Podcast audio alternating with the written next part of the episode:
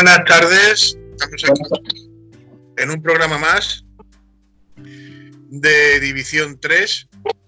Nos encontramos hoy con un compañero, con César, César Millán. ¿Cómo estamos? Hola, buenas tardes a todos y a todas. Un saludo. Un saludo, César. Bueno, pues hoy vamos a intentar arrojar un poquito de luz sobre el tema del, coronavirus. Vamos a, hablar un poco de la situación actual que estamos y la situación después de salir de lo que es la, el coronavirus, de, este encierro que estamos padeciendo, de cómo va a quedar el país.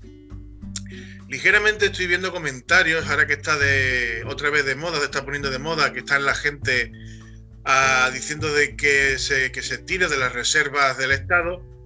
Es decir, que España, las reservas mm, de oro, que es a lo que viene a referirse mucha gente, las reservas de oro de España son prácticamente nulas. Eh, quedarán, si quedan, es con unas 200 toneladas.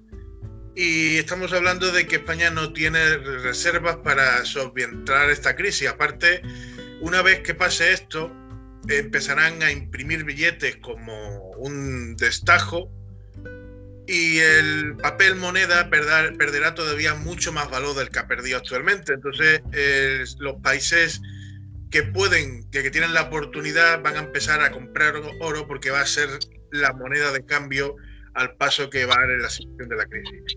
Y España hay que recordar que Zapatero de los 500, 500 toneladas, 500 y pico toneladas que se, que se encontraba en la época de Zapatero de España, vendió el 40% de eso, diciendo que el presidente de Economía, eh, según el presidente de Economía en ese momento, decía de que no era el momento de seguir almacenando, sino de vender porque el oro no tenía ya sentido, no tenía apenas valor. Y después, al cabo de un par de años, ese resultado de ese 40%, si no lo fueran vendido, fueran podido sacar a los dos o tres años incluso un 25% más del valor por lo que lo vendieron en ese momento. Es decir, que vendieron el oro, que no se sabe exactamente para qué, porque no se vio después el qué, porque la crisis que entró España en ese momento entró igualmente. No se sabe dónde fue ese, ese dinero realmente. Y, y ahora nos encontramos en una situación que cuando salgamos del confinamiento, pues nos vamos a encontrar peor que la posguerra, peor incluso que la posguerra. ¿Por qué peor? Porque una posguerra viene después de una guerra. Después de una guerra hay que reconstruir un país. Eso en cierto modo crea un poco de mano de obra. Crean, crean puestos de trabajo como de albañilería y demás, sobre todo en el sector de la construcción, porque hay que volver a empezar de cero. Pero el problema del coronavirus es que no es una guerra con bombas, es una guerra química en el cual ha afectado a todo el mundo y en el cual la economía de los países se está resintiendo y sobre todo países como España que no ha tenido nunca una economía saludable.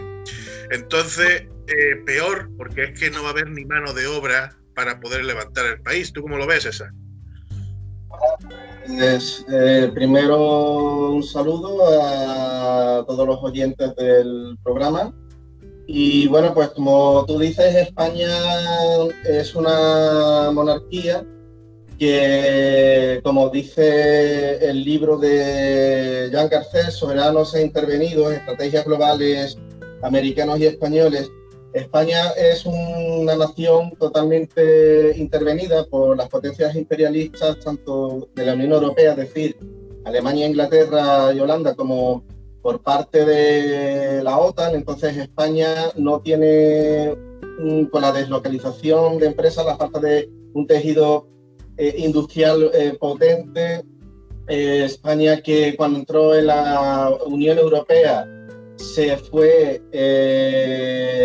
hacia los sectores servicios eh, por lo tanto, eh, España no puede, no tiene garantías de afrontar la crisis económica que se está agravando, como tú has comentado, por el coronavirus. Es decir, el coronavirus, eh, independientemente de si ha sido elaborado en un laboratorio que habría que demostrar cómo se puede coger un virus de, un animal y, mutarlo para que tenga efectos en, los seres humanos.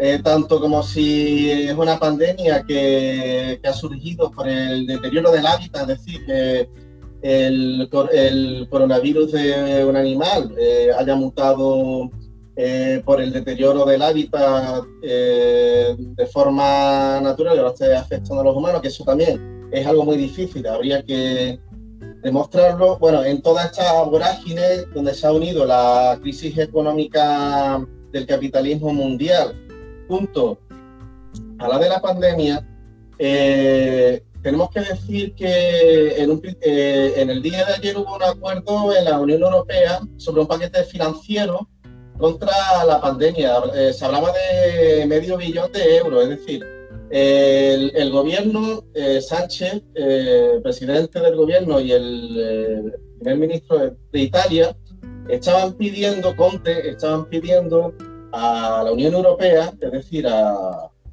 a, los países del norte, que se eh, mutualizara la deuda y se emitieran unos coronaboros, pero claro, ellos no, no están dispuestos a esto, nos quieren endeudar todavía más, eh, o sea, quieren eh, nos quieren tener de rodillas. Y a través del MEDE, que es el mecanismo de, de estabilidad económico de Europa, que ya se creó esto cuando, cuando la crisis de Grecia, que con el OSIT, que Grecia se quería salir de la Unión Europea, se crea este mecanismo para endeudar más a los países del sur de Europa. Entonces, aunque este primer eh, medio billón de euros no va, dice que son sin condiciones, pero después va a venir una serie de créditos que sí van a tener estas condiciones y España no debería meterse en estos eh, MEDES. Eso por un lado eh, no evita el gran desprestigio ni el hecho de que durante más de un mes, en una situación de emergencia sanitaria y económica, ha resultado ser ineficaz desde un punto de vista de protección social, eh, como eh, la Unión Europea interesada en seguir defendiendo los intereses de la oligarquía financiera. tenemos que tener en cuenta cuando estamos hablando de estos fondos del MEDE, de este rescate financiero, esto no significa que la Unión Europea tenga en un banco, en una reserva, tenga esos billetes y, y nos los esté prestando. Eso significa, como tú has dicho, que es eh, dinero fiat, fiduciario, que no tiene un respaldo en lingotes de oro y es la máquina de hacer dinero. Y cuanto más dinero, eh, más deuda, se, cuanto más dinero se produzca, cuanto más papel se produzca, más deuda se va a producir y mayor inflación se va a provocar y, y menor, y menor poder adquisitivo se va a tener. entonces, eh, se está poniendo en cuestionamiento todo el funcionamiento de la Unión Europea, que es una unión de mercaderes, que no les importa a las personas, solamente les importan los intereses de las oligarquías y las bancas privadas. En cuanto a lo que tú has dicho de las reservas de oro, pues es cierto que los países, las principales potencias imperialistas, están comprando las reservas de oro del mundo, pero eh, bueno, eso nos podría indicar que podríamos eh, estar asistiendo al final del dinero fiduciario, del dinero fiat, como ocurrió eh, tras la, un poco antes de finalizar la Segunda Guerra Mundial, que fueron los acuerdos de Bretton Woods de 1944, donde volvimos al patrón oro, que era el patrón que tuvimos antes de la Primera Guerra Mundial, es decir, el dinero con respaldo en lingotes de oro y de plata, pero es, es posible que eh, que, no que no vayamos a ir hacia el patrón oro. Eh, todo esto, eh, consecuencia, hay que también recordar que el actual sistema que tenemos de dinero fiduciario fiat sin respaldo económico basado en la especulación y en el, en el crédito y en la bolsa proviene del Nixon Shock de 1971, donde se crea la, todo este sistema de globalización y de dinero fiat. Pero eh, como he dicho, el, no, no, tendremos por qué volver al patrón oro porque ahora se está especulando mucho eh, con que el dinero duro, en vez de ser con oro, eh, pueda ser con el Bitcoin, el, con criptomonedas. Es decir, esto es totalmente algo nuevo que nosotros pues ahora mismo desconocemos cómo, cómo funciona. El dinero fiat desde ya digo, eh, funciona desde 1971, ha creado, la máquina de hacer dinero ha creado una burbuja y especulativa bastante grande Y ahora estamos asistiendo a la crisis económica global del, del capitalismo, ¿no? Se emite moneda a todo trapo cuando hay crisis, pues, se hizo también con la crisis del 2000, con la del 2008, pero ahora con la del 2020 se ha agravado eh, mucho más. Cada vez hay más deudas y la gente ahora mismo el, está en paro, no puede pagar eh, los créditos, pues eh, la situación se agravará mucho más. Y este, este Bitcoin que puede superar los 6.000 euros está regido por unos halving eh, unos es un sistema para que no haya una hiperinflación, es decir, para que no se creen bitcoins como se hace con la máquina de dinero, sino para que haya un límite, no sé, para, que no sea como el mercado del petróleo y de valores, que es muy eh, volátil. Entonces, eh, más o menos cómo funciona esto. Bueno, los bitcoins estaría en un sistema de redes, de, algo así como de internet, lo controlarían los bancos centrales eh, a los que las entidades que crean los bloques de bitcoins, que eh, serían, se les llaman los mineros, que, que solo el, el, minero es el que crea un bloque de bitcoin, que no, es otra cosa que algoritmo por ordenador, y eh, cada 210.000 bloques se reduce la producción a la mitad de bitcoins a través de este halving, que lo que trata es de controlar esta producción de, eh, Bitcoin. Eh, entonces, eh, estaremos asistiendo quizás a un nuevo orden económico mundial, pero realmente no, no, podemos anticiparnos a lo que va a suceder. Efectivamente, todos los países están poniendo un paquete de medidas. España ha puesto un paquete de medidas que yo creo que es ridículo, en cierto modo, un paquete de medidas de ayuda al alquiler, que no es una ayuda al alquiler, pero lo tengo entendido, son una especie de mini crédito que después hay que devolver al gobierno sin intereses. Y también ahora están hablando de intentar poner una especie de ayuda de económica a los afectados por el coronavirus durante un tiempo de unos 500, 600 euros, eh, por lo que he podido leer. Pero otros países, sin embargo, han tomado medidas económicas más, más todavía más drásticas que está tomando España, como la paralización completa de, de, lo que es los créditos durante seis meses o el tiempo que dure el, de estos, eh, ampliándoselos a 20 en lo que quede, de, si te quedan 20 años por pagar, por ejemplo, de hipoteca, te lo meten en ese periodo de 20 años, los 3 o 4 o 5 meses que haya que, que se congele el crédito y demás y al igual también han paralizado eh, el tema de, los alquileres para poner ayudas que no hay que devolverle después a los gobiernos y han tomado un paquete de medidas más solidario de lo que es el tema del gobierno español. Yo creo que eso viene debido a que España no se puede permitir un paquete de medidas a lo mejor como el que ha hecho Italia, el que ha hecho Francia, el que ha hecho eh, Suiza, el que incluso han hecho países latinoamericanos como El Salvador, que ha hecho un paquete de medidas eh, totalmente social em, y que, ha pedido la colaboración incluso de los empresarios, que ahora, aunque que, pongan el codo con codo para poder sorprentar la crisis que se la vecina, y España, sin embargo, el paquete de medidas que ha aprobado de momento, mm, yo lo veo innecesario, no sé cómo lo ves tú. De medidas del, gobierno español, eh, eh, como he dicho antes, es bastante débil para hacer frente a, toda esta situación. Es como eh, son tiritas. Mira, se está hablando mucho ahora de de que se va a hacer un gobierno de concentración, es decir, unos nuevos pactos de la Moncloa. Eh, de eso hablaba la prensa ayer y antes de ayer. Eh, sin adelantar mucho, pues decían que se van a hacer unos nuevos pactos de la Moncloa, como se hicieron en el año 1977.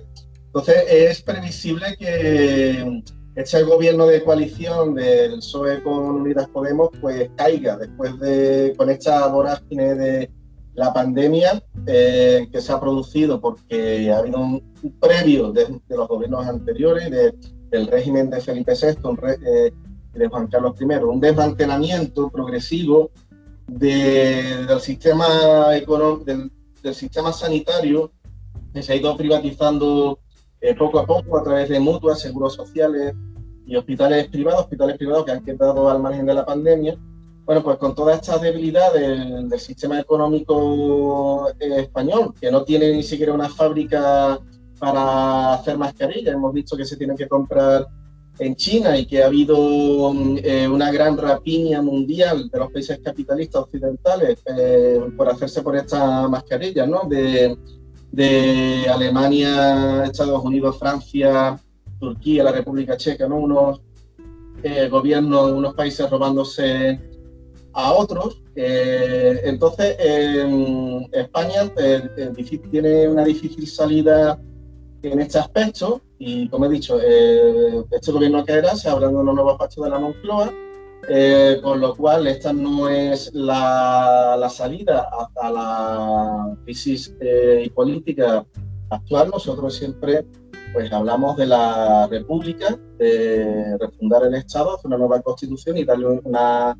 salida hacia una república que sea federable, que sea popular y que sea eh, socialista. Eh, si no es así, eh, España difícilmente con esos paquetes de medidas y menos con el endeudamiento al que nos va a someter pues, la Unión Europea con dinero fiduciario, con la máquina de hacer billetes y dándole todo el poder, porque claro, cuando hablamos de la Unión Europea rescata a España, no es que le vaya a dar el dinero a los ciudadanos, ese dinero va a la banca privada y es dinero mediante el cual el pueblo español no va a tener eh, ningún tipo de control. Eh, pongo que, lo verás tú igual, ¿no, Tony? Yo lo veo exactamente igual. El control no va a tener ninguno ciudadano sobre el dinero, eh, el dinero español que pueda dar ayuda a la Unión Europea. La Unión Europea rescatará nuevamente la banca si tiene que hacerlo y los españoles se van a ver pues, como peor que la situación anterior en la época de la burbuja del ladrillo y peores que cualquier época.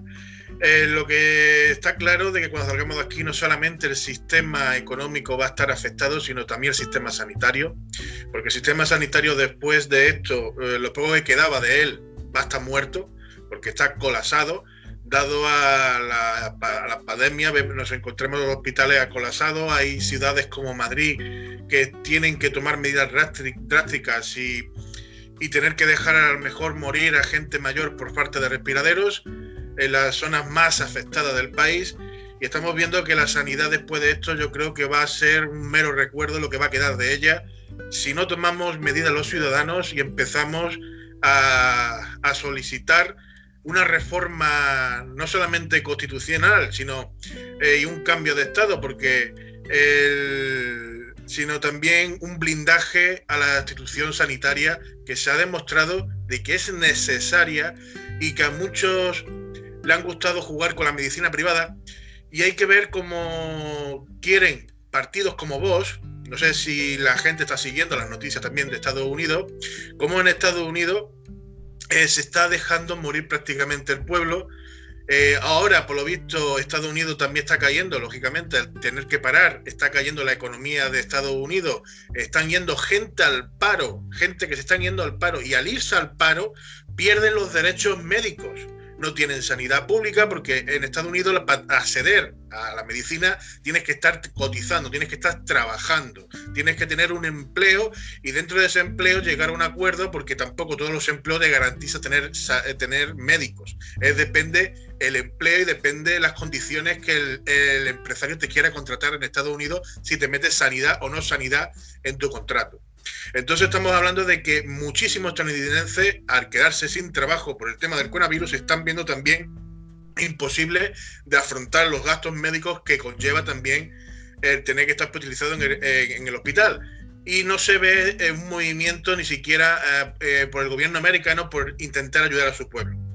Y ese es, ese es el patrón que llevan años intentando introducir en España, cargarse la sanidad pública para tener un, parecido, un calco a la sanidad americana.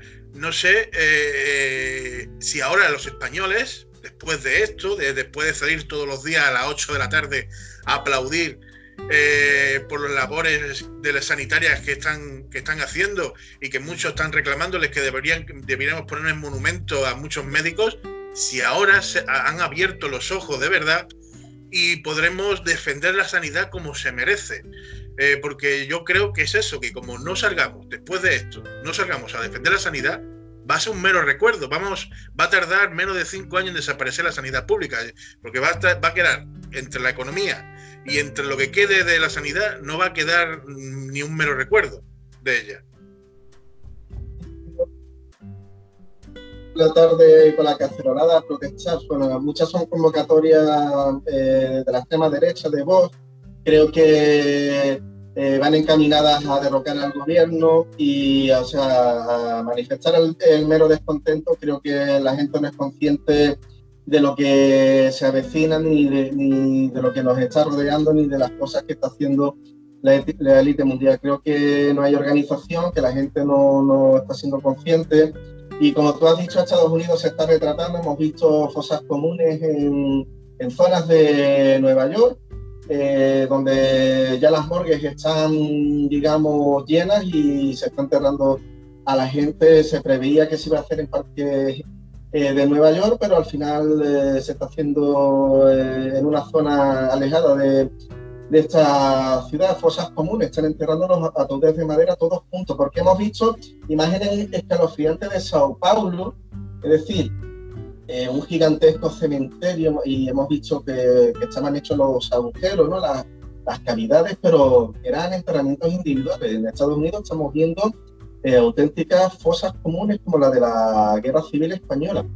Y bueno, eh, tenemos que decir que, mm, que, ha habido una gran rapiña mundial, como he comentado antes. Los países occidentales compiten en una carrera totalmente despiadada de robos Alemania ha acusado a Estados Unidos de desviar su oferta de máscaras, de lo que llaman en Latinoamérica tapabocas, que la tenían en Tailandia, una producción en Tailandia, que era para Alemania, se la ha robado Estados Unidos. Estados Unidos eh, despoja de millones de mascarillas chinas destinadas a Francia y Turquía requisa los respiradores de España para sus propios enfermos. Francia retiene 4 millones de mascarillas a España e Italia. La República Checa roba mascarillas y respiradores a Italia. Eh, estamos viendo cómo eh, países tan criticados como Cuba, China, Rusia, eh, Venezuela, pues están saliendo muchísimo mejor de la pandemia, ¿no? Los países que están siendo sancionados por Washington y que han sido amenazados están saliendo mejor de, la pandemia que los países occidentales de, como Estados Unidos y la Unión Europea. Hay que decir que Estados Unidos, em, como objetivo geopolítico y geoestratégico, eh, necesita el dominio del, mar Caribe para, para su geopolítica, eh, porque quien domina el, el Caribe, si vemos el Centroamérica es como un istmo, ¿no? Si lo comparamos con Estados Unidos, lo comparamos con eh, América del Sur, eh, porque quien tiene el Caribe tiene la llave de, tanto del Pacífico como del Océano Atlántico.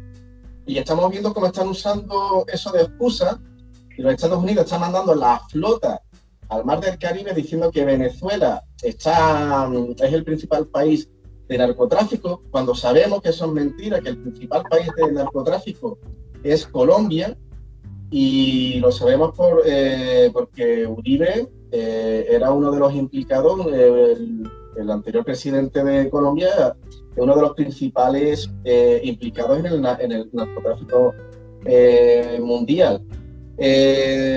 bueno, pues Estados Unidos, como digo, está en bancarrota. Hemos visto países como Ecuador, en Guayaquil, donde los muertos estaban en la calle, el sistema sanitario, el gobierno no podía recoger los cadáveres que estaban en la casa, hemos visto a eh, personas fallecidas en ataúdes de cartón y Lenín Moreno, el presidente, eh, diciendo que, admitiendo que las cifras oficiales eh, no tienen nada que ver con lo que está ocurriendo en la realidad, es decir, que las cifras de muertos en la realidad son mucho superiores. No sé cómo ves tú este tema. Hombre, las cifras, ningún país ningún país, y menos que esté gobernado por la extrema derecha, nunca van a querer decir la verdad en las cifras eh, para no desatar el caos más todavía, según ellos. Pero realmente, ya por ejemplo en, España hemos superado los 15.000 fallecidos en tres meses o cuatro meses que, que, empezó esto. Estamos hablando de que en el 2018, lo hemos hablado alguna vez, en el 2018 la gripe común mató a 15.000 en un año, pero esta, el tema de que el virus este haya matado a 15.000 en tan poco tiempo, eh, ha superado la cifra de 2018 de la gripe común, es tan sencillo como que no se, está, no se han hecho de un principio, y sigo pensando que no se están haciendo las cosas bien desde el gobierno, porque si desde un principio, desde el momento de que ya se sabía que estaba al lado nuestra, en Italia, por ejemplo, cuando ya sabíamos que estaban en Italia, si fuéramos cerrado fronteras, si fuéramos evitado el Día de la Mujer, el día del 8 de marzo, porque a mí me han preguntado muchas veces, ¿tú qué fueras hecho? Digo, yo lo dije en un vídeo, digo, yo como presidente de una república, por ejemplo, en España, yo aunque me fueran llamados xenófobo, me fueran llamados machista en ese momento, me fueran llamados como me fueran querido llamar, yo fuera prohibido esa manifestación. Porque en ese momento del 8 de marzo ya nos encontramos con cerca de los 300 eh, infectados. Y es más, a partir de ahí, incluso hasta el gobierno fueron de los primeros después infectados en cuando empezó a expandirse porque después continuó con la, con la mujer del coleta, fue una de las primeras ministras que ya empezó a, recibir, a tener infecciones. También Voss hizo su conferencia en Vista Alegre y tampoco nadie le, se lo prohibió. Es decir, hubo ese día muchas concentraciones y muchas manifestaciones que no tienen que verse celebrados por parte de la extrema derecha y por parte del feminismo, dado a que ya teníamos infectado en, España y ya éramos conscientes de que estaba dentro. Lo que yo creo que eso provocó la expansión. Después el gobierno no tuvo y ni ha tenido las narices de cerrar Madrid. Cuando dio la alerta, lo primero que hicieron los madrileños fue correr hacia las costas del Mediterráneo. Eh, se ve un vídeo como uno de los primeros que se va es Arnaz, a Marbella, a su de Marbella, de Marbella. Es decir, hemos hecho de que un virus de mierda, como muchos médicos lo califican, que es un virus de mierda, un virus que no tiene eh, fuerza, que se pasa como un resfriado común, hemos hecho de que se convierta en un virus fuerte y resistente, dado a que no es lo peligroso de su no es el peligro de, la expansión, sino lo peligroso es el contagio, la carga viral, como la denominan los médicos. La carga viral es tan simple de que no es lo mismo que te contagie una persona que te, te, te, contagien 10 personas. Porque te están contagiando 10 personas a la vez, por lo tanto tu carga viral es mayor y el virus se hace fuerte y resistente dentro de ti. Si de un principio fuéramos hecho las cosas bien, se fuera eh, cerrado España, eh, eh, las fronteras desde un inicio y nos fuera puesto en, en, cuarentena desde un principio, ahora mismo estaríamos hablando de que se fueran salvadas muchísimas más vidas, por lo menos como yo lo veo, porque hay países como Corea que lo ha hecho así, desde el minuto cero ya, ya habían cerrado y antes de tener infectados ya habían puesto un protocolo de prevención y, Corea es uno, de los, países que ha conseguido frenarlo antes de que llegara a él. Eh, se puede hacer las cosas o como la ha hecho China, una vez que estaba dentro, montar hospitales como a punta pala, pero eh, China no le quedó más remedio porque empezó ahí el brote. Entonces no tenía más remedio que hacerlo como lo ha hecho. Pero Corea, por ejemplo, como he dicho, eh, antes de que llegara, nada más cuando ya inició en China, ya empezó a tomar protocolos y medidas de seguridad antes de que se introduciera en su país. Sin embargo, muchos países europeos se la han tomado a cachondeo, Estados Unidos, el más de todo, se la ha tomado más a broma todavía, y ahora estamos viendo como el gobierno impotente intenta buscar soluciones a las cuales eh, no, no, llega a encontrarlas, porque por lo visto yo tengo entendido, tengo entendido de que hoy se ha abierto un poco más la veda para los trabajadores. Esto no puede ser un repunte de, infectados. No podemos estar hablando de que dentro de tres o cuatro días, eh, ya que supuestamente estaba la cosa calmándose, volvamos a tener un repunte y vayamos a peor.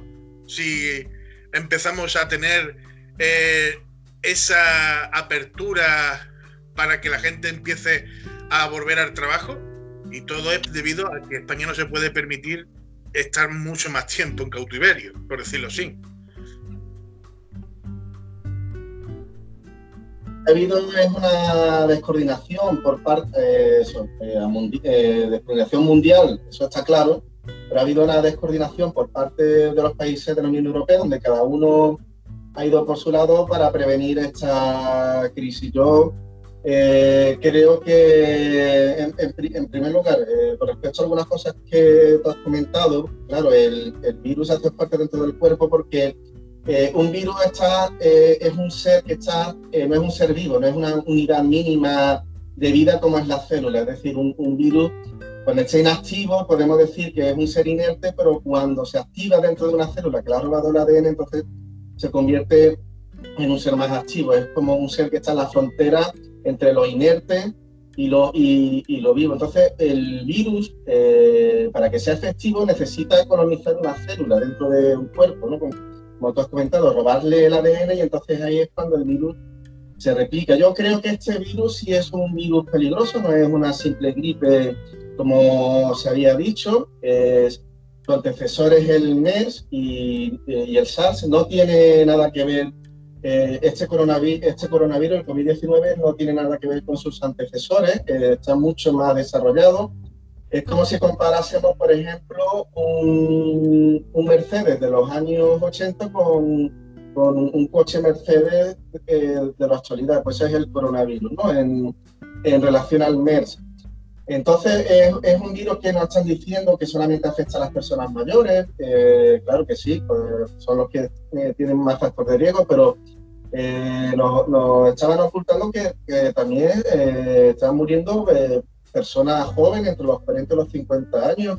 y depende del cuerpo, pues el virus se ve que actúa de una manera o que actúa de otra. Hay gente que lo pasa como un resfriado o una gripe normal y hay gente que estamos viendo pues que con la neumonía se le, se le complica y entonces fallece. Parece que este coronavirus, que lo dijimos en otra ocasión, afecta mucho a los pulmones. Eh, empieza con un dolor de garganta, eh, con un resfriado, pero después entra a los pulmones, te provoca una neumonía, eh, provoca paradas cardíacas, que el corazón no funcione bien, con lo cual al no bombear bien el corazón se te van encharcando los pulmones y parece ser también que pudiese atacar a los riñones, con lo cual estamos ante algo totalmente desconocido y verdaderamente peligroso a diferencia de lo que decía. Entonces, claro, yo eh, creo que el gobierno en un principio, eh, viendo lo que estaba ocurriendo en China después en Italia, ya viendo lo que estaba ocurriendo en Italia, la Unión Europea tenía que ver a todo en conjunto.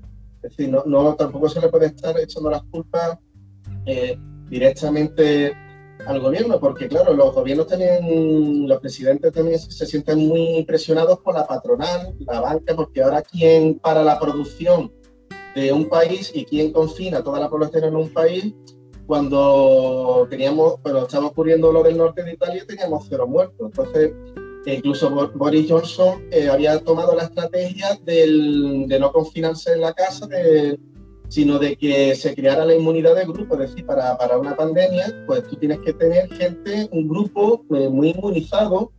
Eh, lo digo, esto lo digo porque la próxima pandemia eh, puede ser peor si no tenemos un, un, grupo que esté bastante amplio, que esté inmunizado, con lo cual lo que se está haciendo ahora mm, tampoco sirve de mucho a largo plazo, en el sentido de que pues habrá un, nuevo brote y, puede que no estemos totalmente preparados.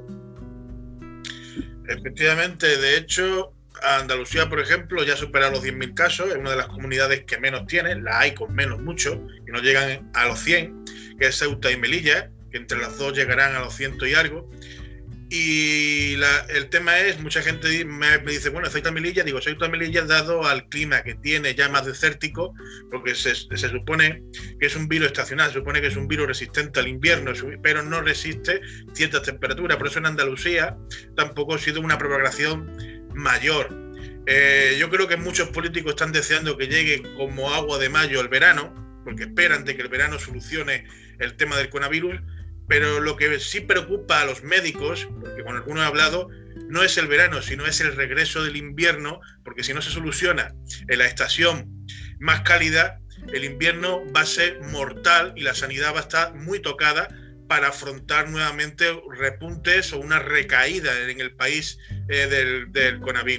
Entonces, eh, se, supone que grandes países están trabajando a destajo en busca de, de una vacuna, que hay que, hay que identificar lo que es una vacuna de una cura, porque la, la vacuna es para prevenir, la cura es para curar el que ya está enfermo, y lo que se está haciendo es buscar una vacuna. No están buscando una cura, porque lo más rápido ahora mismo en un laboratorio es investigar la forma de, evitar el contagio masivo a la, humanidad como se, como se está viendo, que, sucede y sigue sucediendo en muchos países. El, coronavirus está claro que ha puesto en jaque mate prácticamente a todo el sistema eh, de gobierno que existe en el país, en los, en los países del mundo. Se hablan de que puede haber, que esto eh, se habla también de especulaciones, de que, como tú has comentado, está hecho en un laboratorio. Hay ciertos medios que han difundido con pruebas que dicen de que no está hecho en un laboratorio, que es 100% que la naturaleza la ha hecho. No me extrañaría que la naturaleza intente defenderse, dado a que somos el animal más agresivo que hay encima de la Tierra.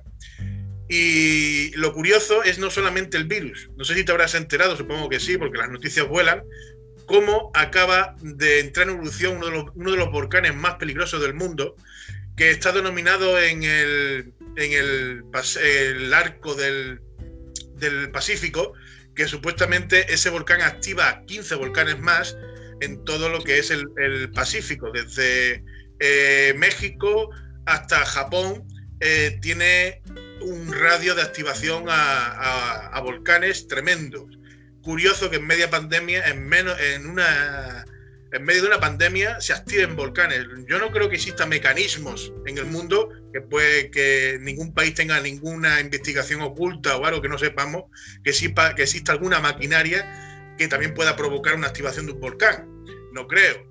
Pero si hablamos de madre naturaleza, mm, como piensa mucha gente y como hay estudios que dicen que colaboran de que ha sido un virus por la naturaleza, está claro de que la Tierra se está defendiendo con uñas y dientes de nosotros, de los que llevamos años contaminando la atmósfera, lo que llevamos, los que llevamos años matando sin control por muchas leyes que tengan ciertos países.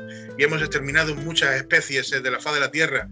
Y, los que llevamos años haciendo guerras, porque otro, es otra cosa, hemos, hemos provocado dos guerras mundiales y estamos casi, casi, diría yo, desde finales de, del 19, comienzo del 20, estamos rozando los límites y las líneas rojas entre países para intentar a ver quién es el, que tiene la primera piedra para ir a por una tercera guerra mundial.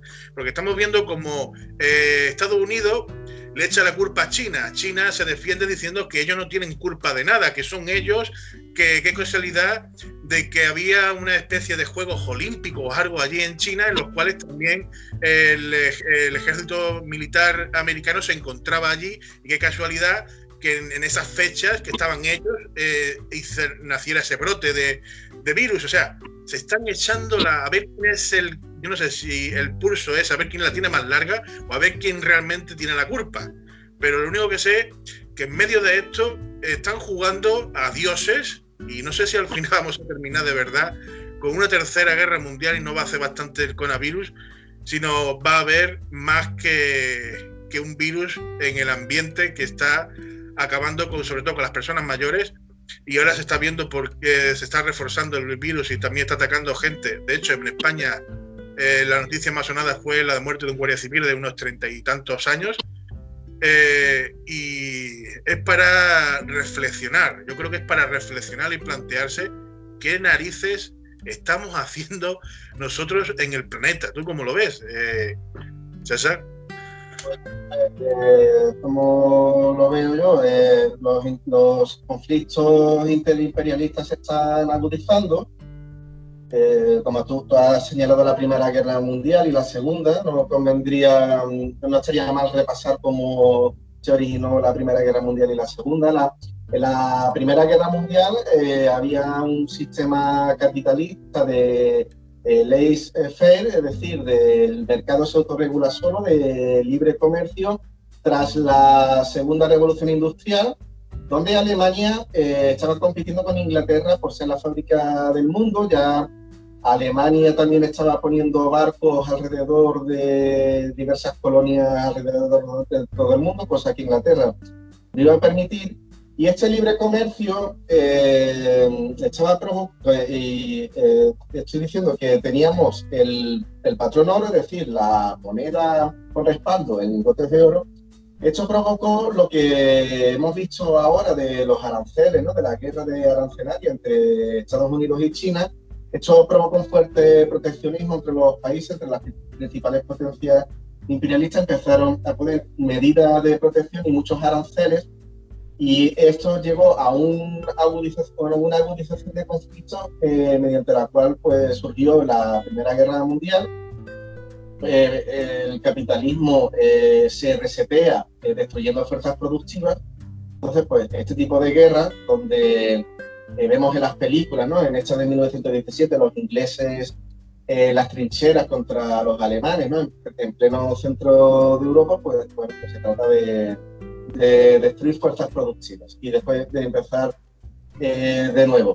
Eh, tras la Primera Guerra Mundial, pues hay un sistema de, dinero fiduciario, eh, estamos con el sistema FIAT, pero vemos cómo, como, ocurre ahora, con la deuda, la hiperinflación, sobre todo vemos la República de Weimar en Alemania, hay una gran hiperinflación de precios, pues todo esto nos lleva a que surja el fascismo en Europa, en, en Mussolini en Italia y en Alemania, y que la República Española caiga, la República Checa también, también la República de Weimar, y entonces eh, esta agudización de conflicto nos lleva a la Segunda Guerra Mundial, que tras la Segunda Guerra Mundial, en 1944, eh, se vuelve otra vez al patrón oro, pero Estados Unidos, Estados Unidos lo que pretende es llegar a los acuerdos de Bretton Woods de 1944, de dejar el dinero fiat y cambiarlo por el dinero, dinero duro, que sería el patrón oro o el Bitcoin.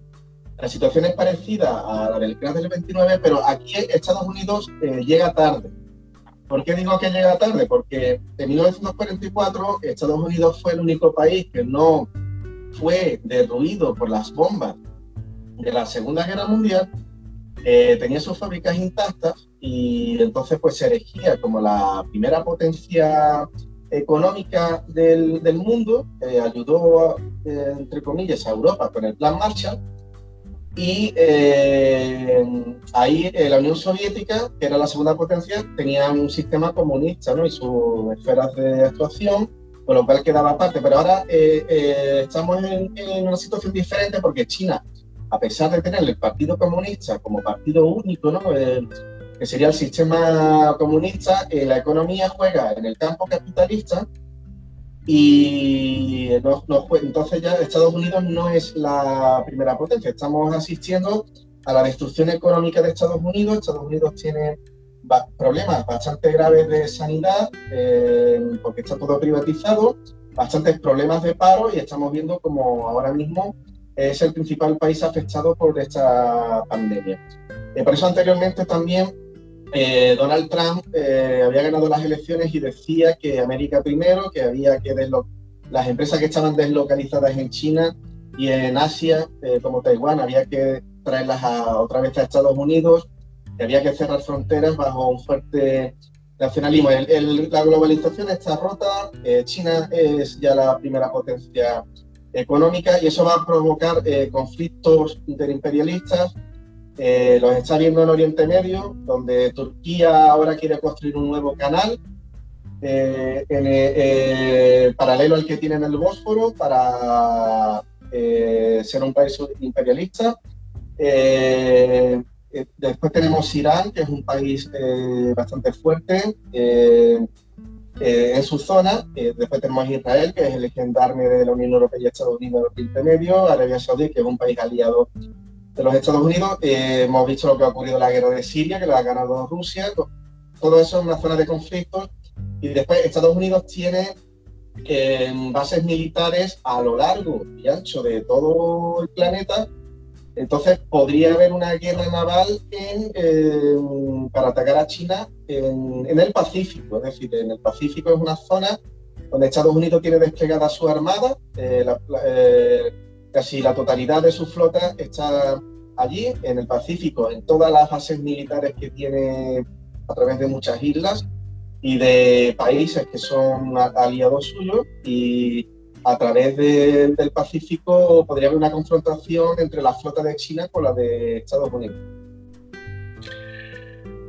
Espero que, que se quede nada más en el coronavirus y que no eh, vayamos a una tercera guerra, aunque hoy en día yo creo que ya la tercera guerra prácticamente está comenzada hace ya mucho tiempo, tanto cibernáuticamente como ahora con el tema del coronavirus, porque yo no, no soy precisamente de los que piensa que realmente ha sido la, propia naturaleza quien ha creado el virus. Yo creo que también viene de un laboratorio. La verdad que eh, investigar mucho más, a ver si se, se, llega hasta el asunto. Pero el tema de en España, concretamente, lo que sí me preocupa y cada vez me preocupa más es la extrema derecha. Que la extrema derecha está casi casi pidiendo un golpe de Estado ¿Y por qué me preocupa? Porque antes, antes no me preocupaba porque un golpe de Estado en España es casi prácticamente imposible, Europa no lo iba a permitir. Pero hoy en día con la, no había tenido yo en cuenta el tema del coronavirus, ni había tenido un tema en cuenta de, un estado de emergencia, ni nada de esto.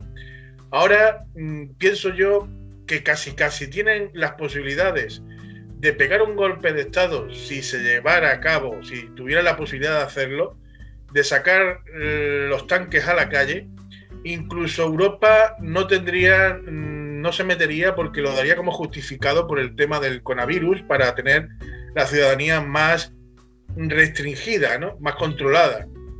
No sé yo si, si, vos o algún partido de extrema derecha tuviera el poder suficiente para llevar a cabo el intento de, de, una caída de un gobierno legítimo actualmente, entre comillas, dentro de la Constitución de 78, ¿no? Legítimo la posibilidad de, tumbarlo, no por unas votaciones internas como se hicieron contra Rajoy en su momento, sino a base de fuerza militar, si realmente la extrema derecha en España tiene ese poder actualmente, si hay eh, posibilidades alguna. Tú ves eh, que eso ocurriera, porque el rey, para empezar, lo único que ha hecho durante esta pandemia es un simple discurso. Discurso vacío, seco y como todos los discursos que él hace. Eh, todavía no he visto yo al rey decir de que dona parte del patrimonio que tenga, no ya el patrimonio, ni siquiera he escuchado decir, bueno, pues los palacios que tengo cerrados, eh, utilizarlo como centro hospitalario mientras dure la pandemia, o parte del presupuesto del Estado que se me da a mí eh, de esos 12 o 13 millones que me como al año a costa de, los españoles, pues darme tres milloncitos, que con eso voy bastante, y el resto para investigación o para comprar respiraderos o para mejorar la sanidad. No está siendo nada el monarca. Aparte de ese discurso, no se ha vuelto a ver, ¿no? Eh, bueno, eh, hay que insistir mucho en la idea de que el Borbón se tiene que ir. Eh, no solamente que se devuelva el dinero que tienen los paraísos fiscales y que esto podría servir eh, para la sanidad y para la educación, sino que el Borbón, aquí existe esa idea que el Borbón se tenga que En cuanto a lo de Vox, eh, pues ha habido diversas noticias. Bueno, hay que entender que esta gente de Vox eh, son meros títeres, no son los que tienen el, el poder real de, político y económico. hay unos poderes fácticos por, por encima en el caso de que hubiera un golpe de Estado, y bueno, y ahora eh, aprovechando el confinamiento y el estado de alarma, está el ejército en la calle y, estamos en un estado totalmente, eh, podríamos decir, de vigilancia policial, pero eh, sí, que hecho, sí que hemos intentado hacer un llamamiento aprovechando el tema de la pandemia y el número de muertes y la gestión del gobierno, está intentando eh, hacer un golpe blando. Eh, este, eh, este, si, si, hubiese un golpe de Estado, sería una especie de golpe blando como el que intenta hacer Estados Unidos en, en Venezuela con Juan Guaidó, con todo este tinglado, este show mediático que montaron, ¿no? Con, con la ayuda humanitaria y a través de sanciones, eh, eh, por ejemplo, como hemos visto el golpe de Estado en Bolivia, eh, donde Áñez pues, se ha elegido con Libia en la mano ¿no? y con un protegido la presidenta del país, pues sería más bien un golpe de, este tipo a la latinoamericana, pienso. Sí, puede que el país lo, se, ha, se ha intervenido, estilo como han hecho en Latinoamérica con ayuda incluso de los, de los americanos. Pero bueno, a ver lo que va sucediendo con los acontecimientos. Ahora se supone mm, de que eh, están, están diciendo, eh, ya la derecha no está tan de acuerdo de continuar eh, encerrados. Por lo visto, ya en, el, en el, los últimos, en el últimos 15 días que solicitó al Parlamento el presidente ya había discrepancia en ciertos puntos, sobre todo por parte de vos, o los que más discrepaban de continuar con, el confinamiento. Y ahora, y ahora creo que quiere intentar otros 15 días más, incluso otros 15 más. O sea, eh, quiere intentar llegar hasta lo que, lo, que recomienda realmente la Organización Nacional de la Salud, que es hasta junio o julio estar en casa. Y por lo visto quiere, el gobierno tiene las intenciones de intentarlo por lo menos por la parte de, Pablo, están de acuerdo en intentarlo. Y la que, por lo visto, está un poquito ya más dudosa, no dudosa, sino que no sabe qué hacer. Vamos, este, por muchos medios de comunicación que yo he visto, se ve que Pedro Sánchez no sabe qué hacer ya, si continuar o no continuar, porque sabe que se la juega.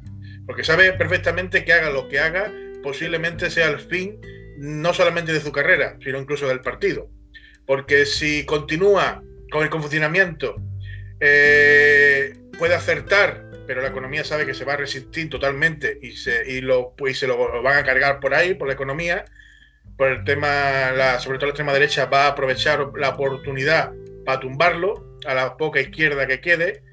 Y si levanta el confinamiento y se equivoca y resurge un brote nuevamente en el cual nos lleva a nuevos muertos, eh, no solamente va, va, a tener la derecha también sino va a tener también el sector de la izquierda eh, y sus votantes se, se le van a volver en contra. Entonces, digamos que ahora mismo nos encontramos con un gobierno, con un presidente más que con un gobierno, porque parte del gobierno está de acuerdo de continuar, eh, que está entre la espada y la pared. O sea, está prácticamente, no me gustaría, sinceramente, ahora es cuando no me gustaría verme en la situación que se encuentra, se encuentra Pedro Sánchez, eh, porque está entre la espada y la pared sabiendo de que haga lo que haga mm, puede ser el fin de, él y de, todo su partido. ¿Tú cómo lo ves? Sí, sí, no, eh, va a ser así. Eh, esto le va a pasar factura a Pedro Sánchez y a Unidas Podemos, que eh, seguramente, como tú dices, con este, esta crisis económica y esta pandemia, pues van a caer. Y de lo que habla la prensa, es de unos nuevos eh, pactos de la Moncloa, lo han titulado así. No sabemos bien ahora mismo en qué va a consistir. Bueno, una nueva vuelta de tuerca al régimen del 78 y un reforzamiento de, la monarquía, eh, que ha sido rechazado en, el último, en la última comparecencia en el Congreso, en el último pleno, ha sido rechazado de plano por Bildu, eh, Bildu rechaza eh, la mano tendida de Sánchez y solo busca robustecer el régimen del 78.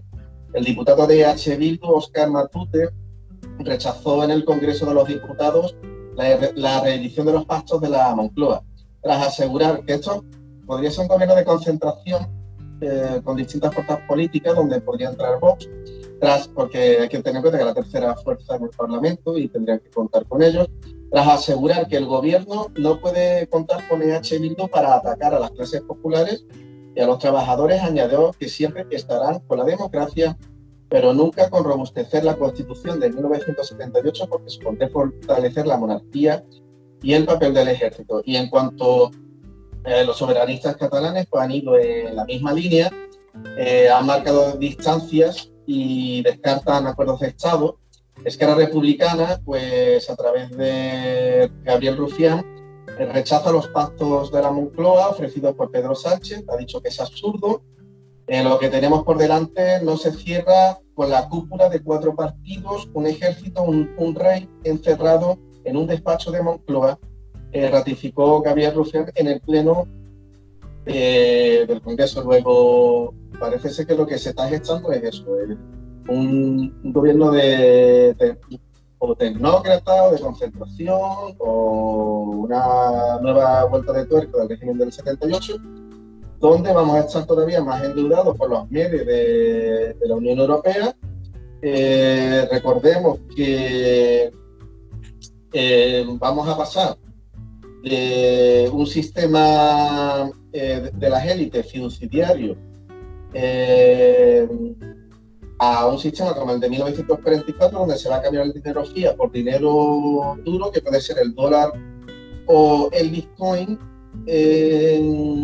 Y la Unión Europea pues ha creado un fondo de medio billón para salir de la crisis, que dices que son sin condiciones, pero no es así para el resto de los créditos previstos, es decir, que nos van a endeudar más. No habrá coronabono, es decir, endeudamiento público mutualizado de la Unión Europea, los ministros evitan comprometerse a la emisión de deuda conjunta. España e Italia chocan con Holanda por el MEDE y el seguro del, desempleo. Y bueno, pues no estaría mal decir que si a Holanda no le gusta eh, el sistema político que hay en España, pues eh, las potencias imperialistas no deberían, en 1944 eh, y 1945, cuando terminó la Segunda Guerra Mundial, no deberían haber dejado que Franco se hubiese quedado en el poder y Inglaterra haber, con Estados Unidos haber planeado una monarquía parlamentaria para España, es decir, que se hubiesen ayudado a la República finalizada la guerra mundial, la Segunda Guerra Mundial, donde habían ganado los aliados, y Stalin, eh, Rusia estaba dentro, la Unión Soviética, de los aliados, eh, si hubiesen entrado en España para derrocar a Franco y si hubiese instaurado la República del 31 del 36, pues a lo mejor ahora España sería un país soberano y no necesitaría ni estar en la Unión Europea ni tener que estar pidiendo eh, dinero. Ya digo que este dinero es un dinero volátil. No es que Europa tenga eh, billetes guardados en un, eh, en un banco y se los va a dar España, sino que es que van a emitir más, más billetes, más euros, más monedas, va a ser dinero volátil que va a provocar una gran deuda en España, una hiperinflación y bueno, pues van a tener de, rodillas y va a suponer que la clase trabajadora pues, va a tener que pagar todo esto.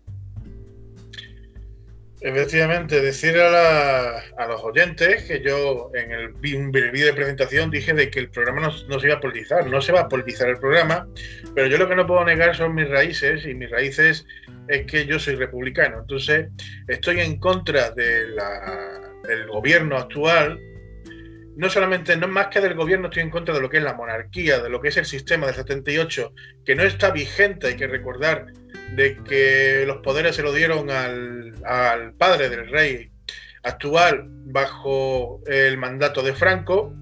Cuando estuvo que fue Franco, hay que recordar que en la segunda haremos un programa, porque el 14 de abril lo tenemos ya aquí al lado.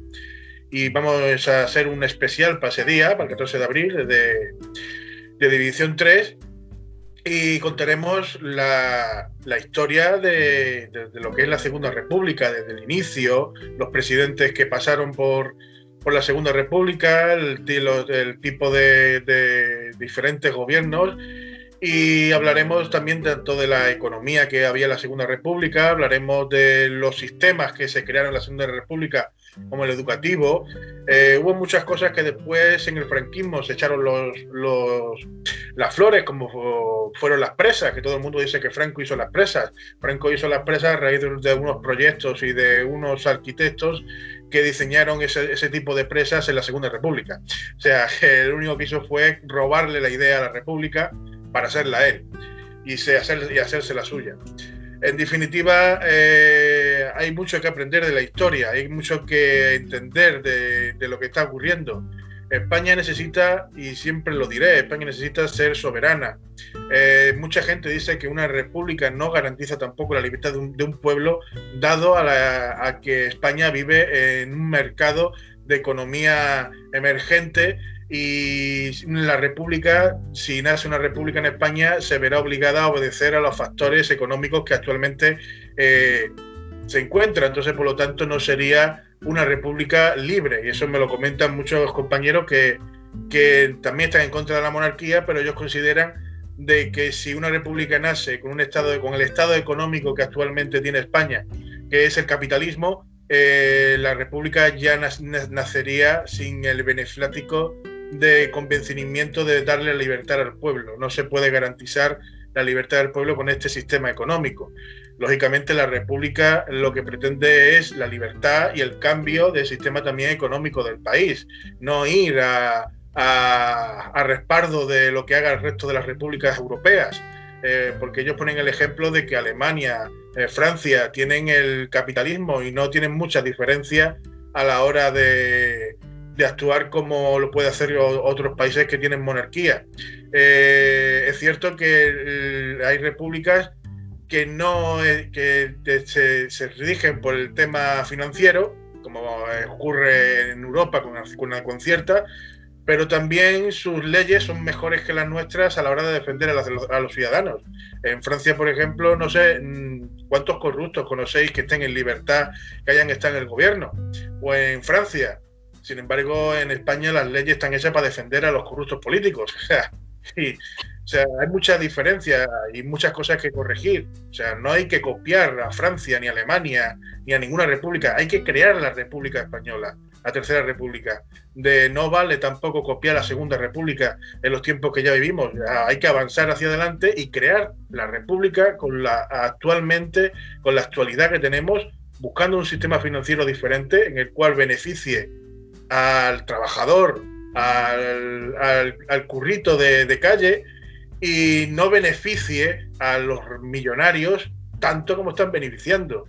Eh, de hecho, por ejemplo, Rusia, que no sé si será cierto o será verdad, pero eh, que lo hará. Por ejemplo, Rusia en este, en este en el estado de emergencia que se encuentra dice que van a hacer los ricos quién van a pagar eh, el tema del, del, coronavirus, que van a ser los ricos los que van a pagar los gastos médicos y van a afrontar los gastos de que va a tener la economía rusa que, llevar a cabo para, tener eh, a su población a salvo.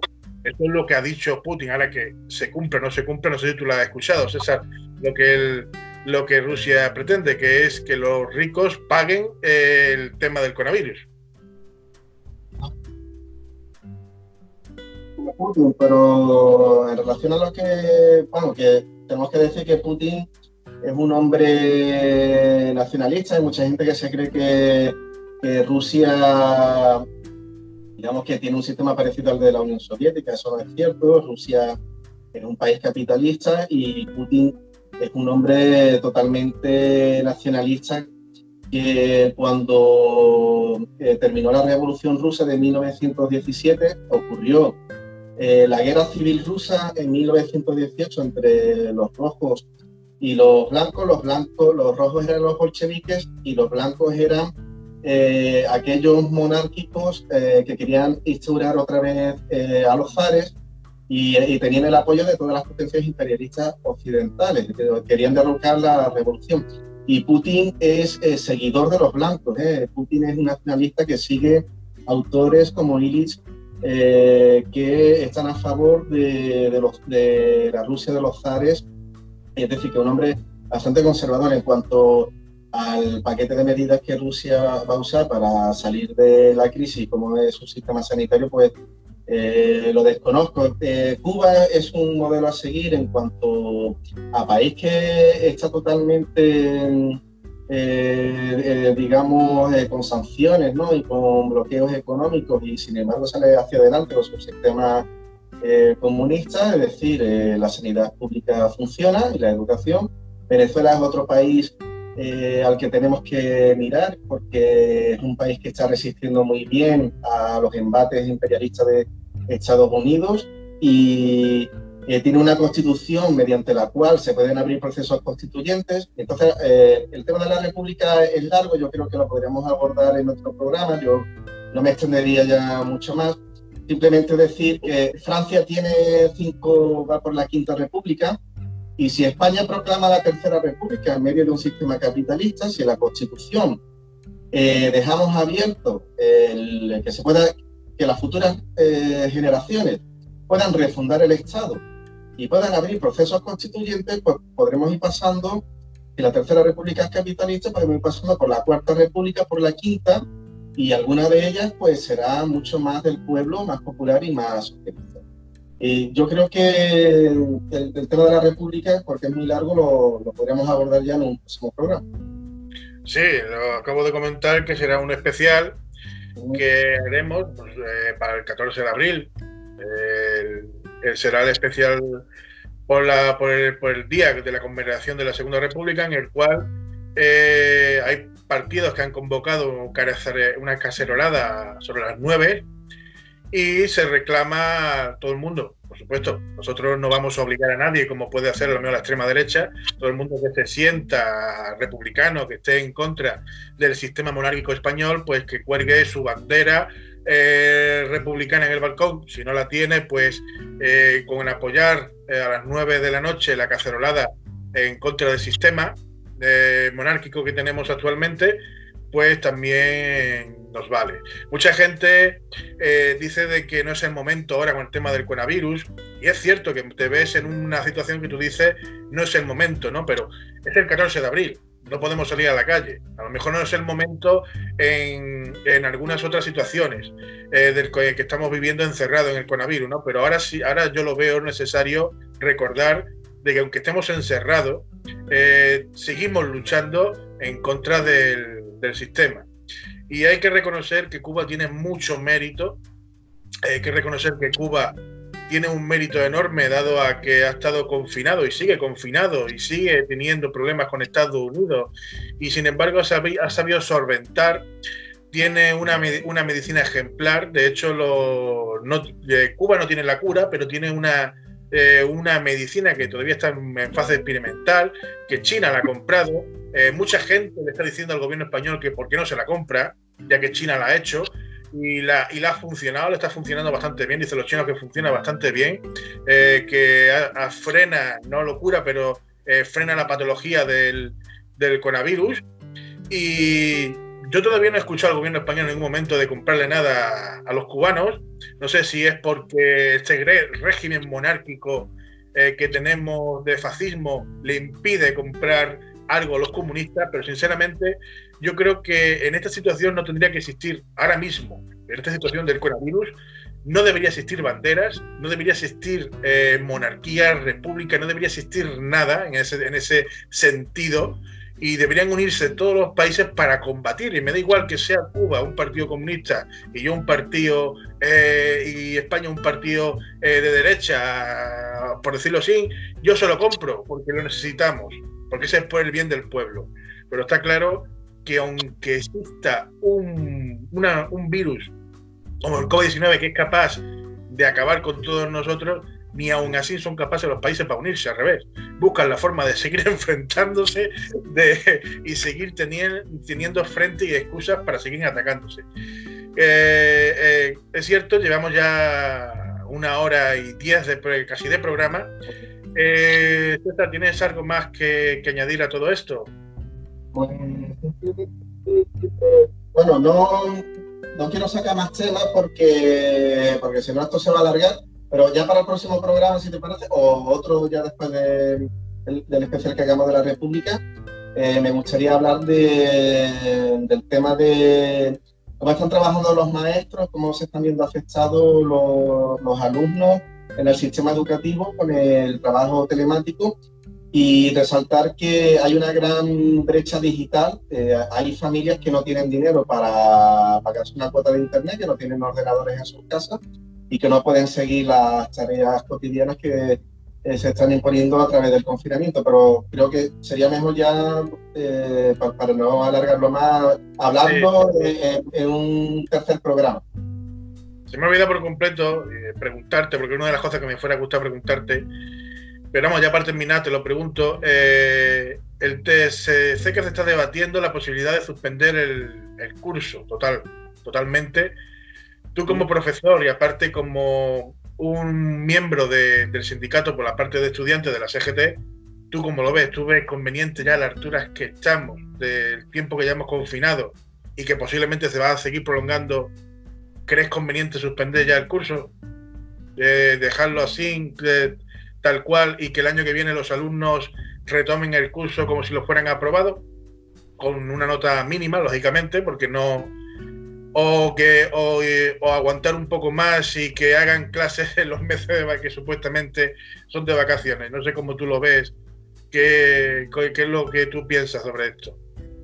Bueno, eh, en los meses de, vacaciones no, se puede trabajar, eh, porque ya había habido eh, en Andalucía Ciudadanos, es el partido que tiene la educación y Marín pues había dicho que las clases, bueno, que los maestros tendrían que estar trabajando hasta el mes de julio, que después lo desmintió porque salieron todos los sindicatos eh, a defenderse, que esto no era posible. Es decir, eh, hay que decir que los profesores ahora mismo están trabajando, que eso no se puede considerar un periodo no lectivo, ahora mismo están trabajando eh, telemáticamente.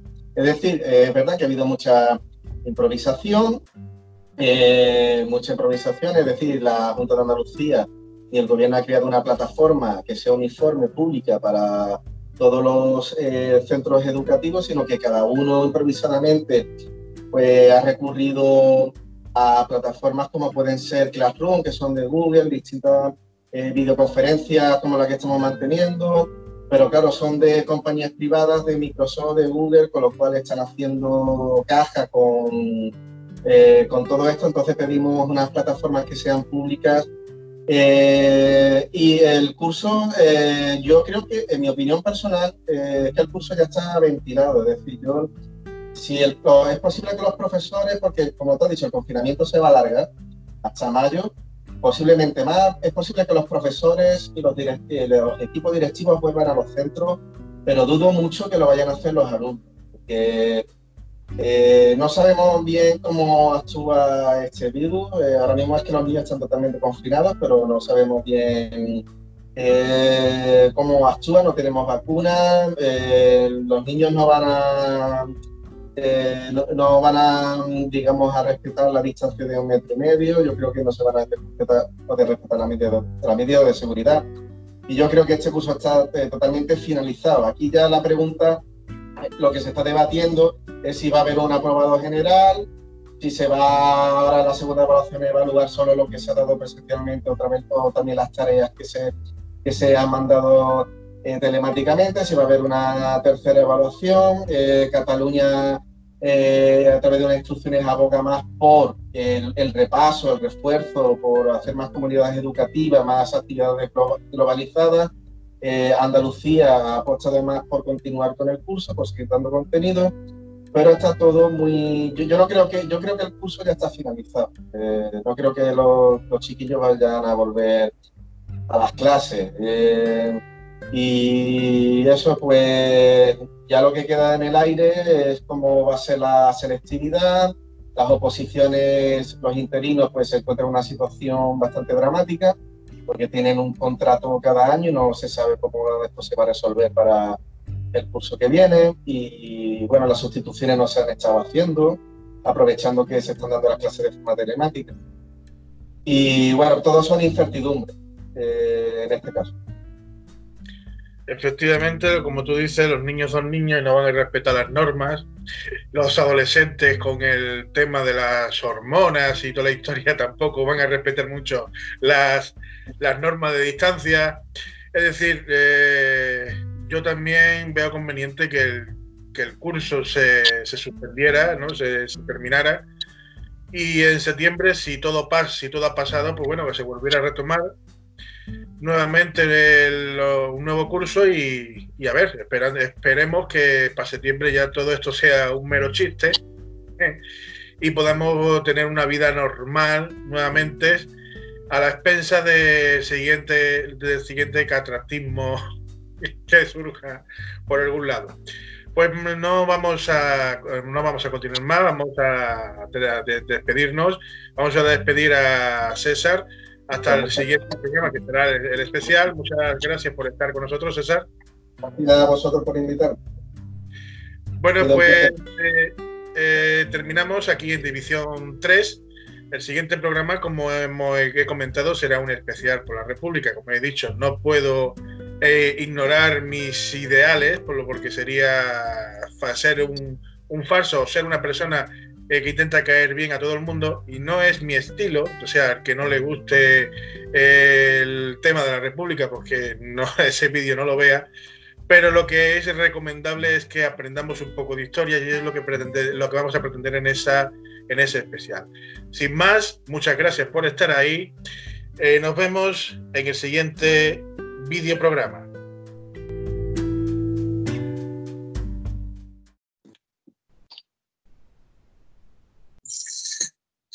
Buenas tardes, estamos aquí en un programa más de División 3 nos encontramos hoy con un compañero, con César. César Millán, ¿cómo estamos? Hola, buenas tardes a todos y a todas. Un saludo. Un saludo, César. Bueno, pues hoy vamos a intentar arrojar un poquito de luz sobre el tema del, del coronavirus. Vamos a, hablar un poco de la situación actual que estamos y la situación después de salir de lo que es la, el coronavirus, de, este encierro que estamos padeciendo, de cómo va a quedar el país. Ligeramente estoy viendo comentarios, ahora que está de otra vez de moda, se está poniendo de moda, que está la gente diciendo de que se, que se tire de las reservas del Estado es decir, que España, las reservas mm, de oro, que es a lo que viene a referirse mucha gente, las reservas de oro de España son prácticamente nulas. Eh, quedarán, si quedan, es como unas 200 toneladas. Y estamos hablando de que España no tiene reservas para solventar esta crisis. Aparte, una vez que pase esto, empezarán a imprimir billetes como un destajo y el papel moneda perderá todavía mucho más valor del que ha perdido actualmente. Entonces, los países que pueden, que, tienen la oportunidad, van a empezar a comprar oro porque va a ser la moneda de cambio al paso que va a en la situación de la crisis. Y España hay que recordar que Zapatero, de los 500, 500 toneladas, 500 y pico toneladas que se, que encontraba en la época de Zapatero España, vendió el 40% de eso, diciendo que el presidente de Economía, según el presidente de Economía en ese momento, decía de que no era el momento de seguir almacenando, sino de vender porque el oro no tenía ya sentido, no tenía apenas valor. Y después, al cabo de un par de años, ese resultado de ese 40%, si no lo fueran vendido, fueran podido sacar a los dos o tres años incluso un 25% más del valor por lo que lo vendieron en ese momento. Es decir, que vendieron el oro, que no se sabe exactamente para qué, porque no se vio después el qué, porque la crisis que entró España en ese momento entró igualmente. No se sabe dónde fue ese, ese dinero realmente. Y, y, ahora nos encontramos en una situación que cuando salgamos del confinamiento, pues nos vamos a encontrar peor que la posguerra. Peor incluso que la posguerra. ¿Por qué peor? Porque una posguerra viene después de una guerra. Después de una guerra hay que reconstruir un país.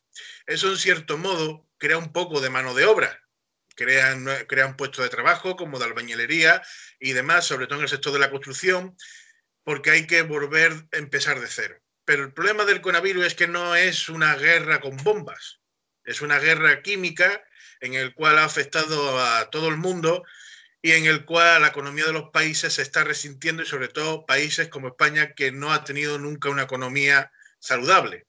Entonces, eh, peor porque es que no va a haber ni mano de obra para poder levantar el país. ¿Tú cómo lo ves, esa? Pues, eh, primero un saludo a todos los oyentes del programa. Y bueno, pues como tú dices, España es una monarquía que, como dice el libro de Jean Garcés, Soberanos e Intervenidos, Estrategias Globales Americanos y Españoles, España es una nación totalmente intervenida por las potencias imperialistas, tanto de la Unión Europea, es decir, Alemania, Inglaterra y Holanda, como por parte de la OTAN. Entonces, España no tiene, con la deslocalización de empresas, la falta de un tejido eh, industrial eh, potente. Eh, España, que cuando entró en la Unión Europea, se fue hacia los sectores servicios.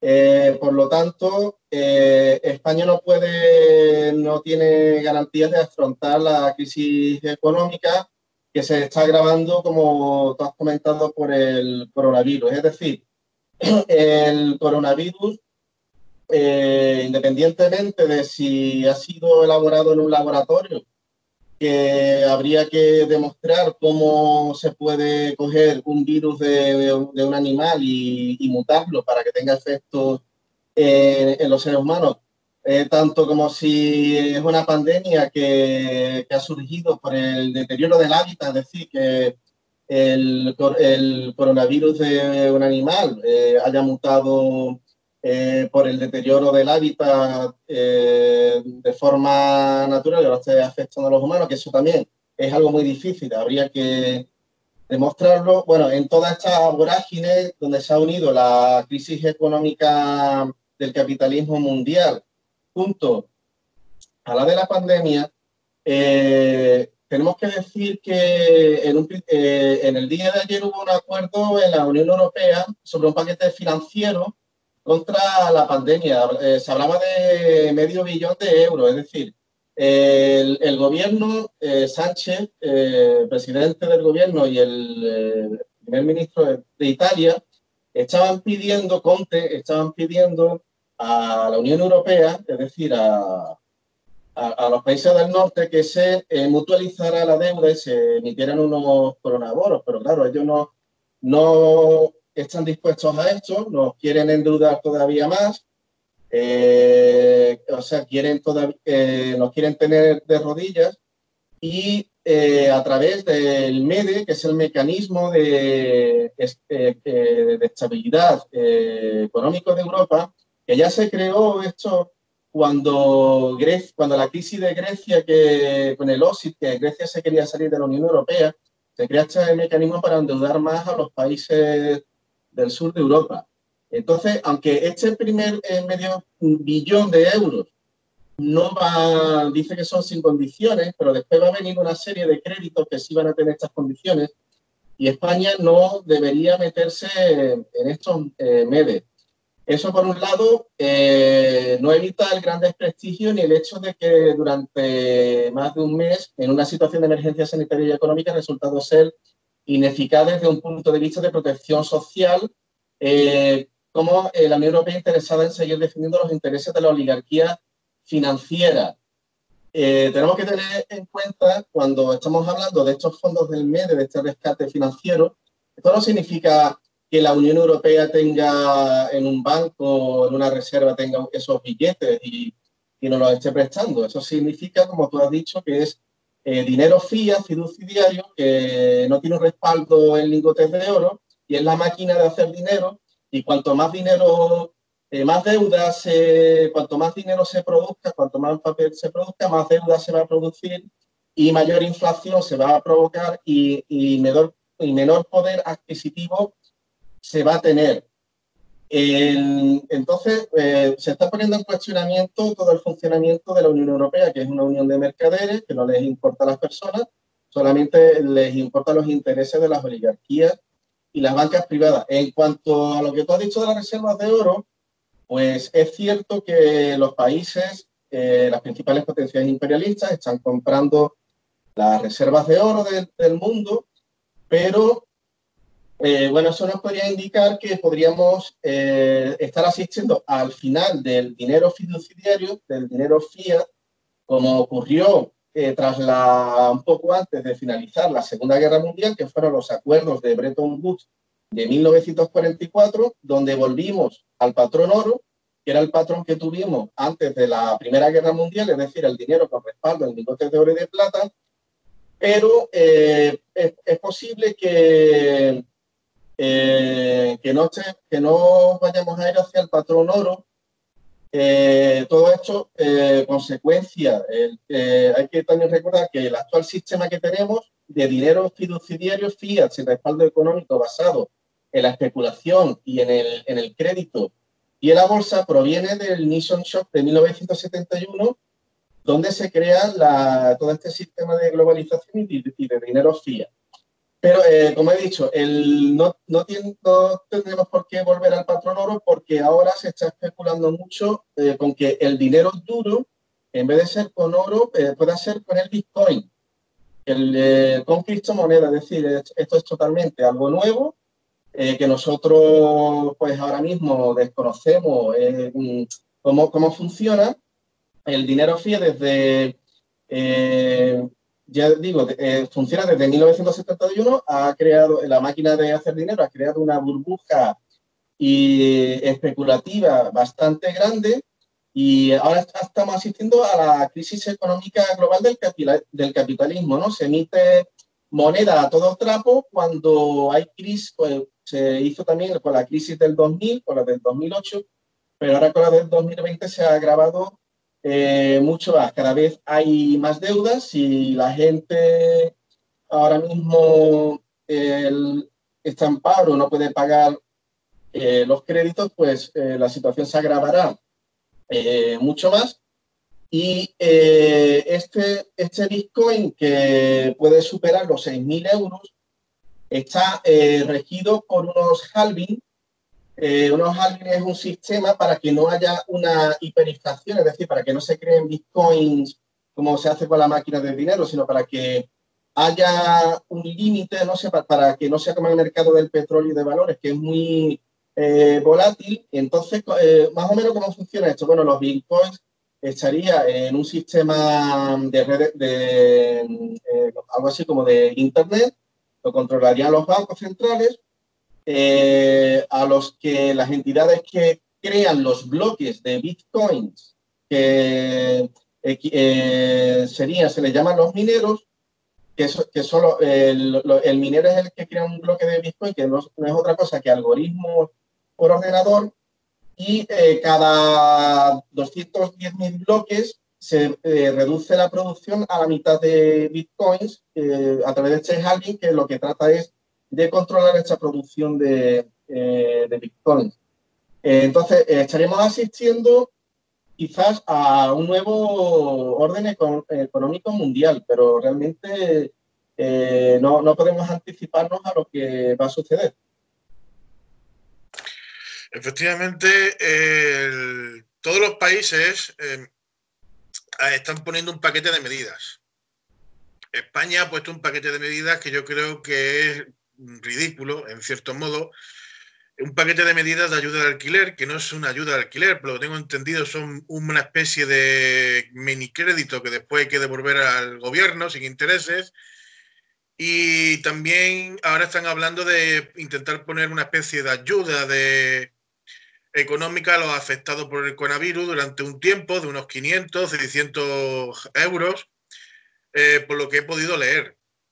Pero otros países, sin embargo, han tomado medidas económicas más, más todavía más drásticas que está tomando España, como la paralización completa de, de, lo que es los créditos durante seis meses o el tiempo que dure el, de estos, eh, ampliándoselos a 20 en lo que quede, de, si te quedan 20 años por pagar, por ejemplo, de hipoteca, te lo meten en ese periodo de 20 años, los 3 o 4 o 5 meses que haya que, que se congele el crédito y demás y al igual también han paralizado eh, el tema de, los alquileres para poner ayudas que no hay que devolverle después a los gobiernos y han tomado un paquete de medidas más solidario de lo que es el tema del gobierno español. Yo creo que eso viene debido a que España no se puede permitir un paquete de medidas, a lo mejor como el que ha hecho Italia, el que ha hecho Francia, el que ha hecho eh, Suiza, el que incluso han hecho países latinoamericanos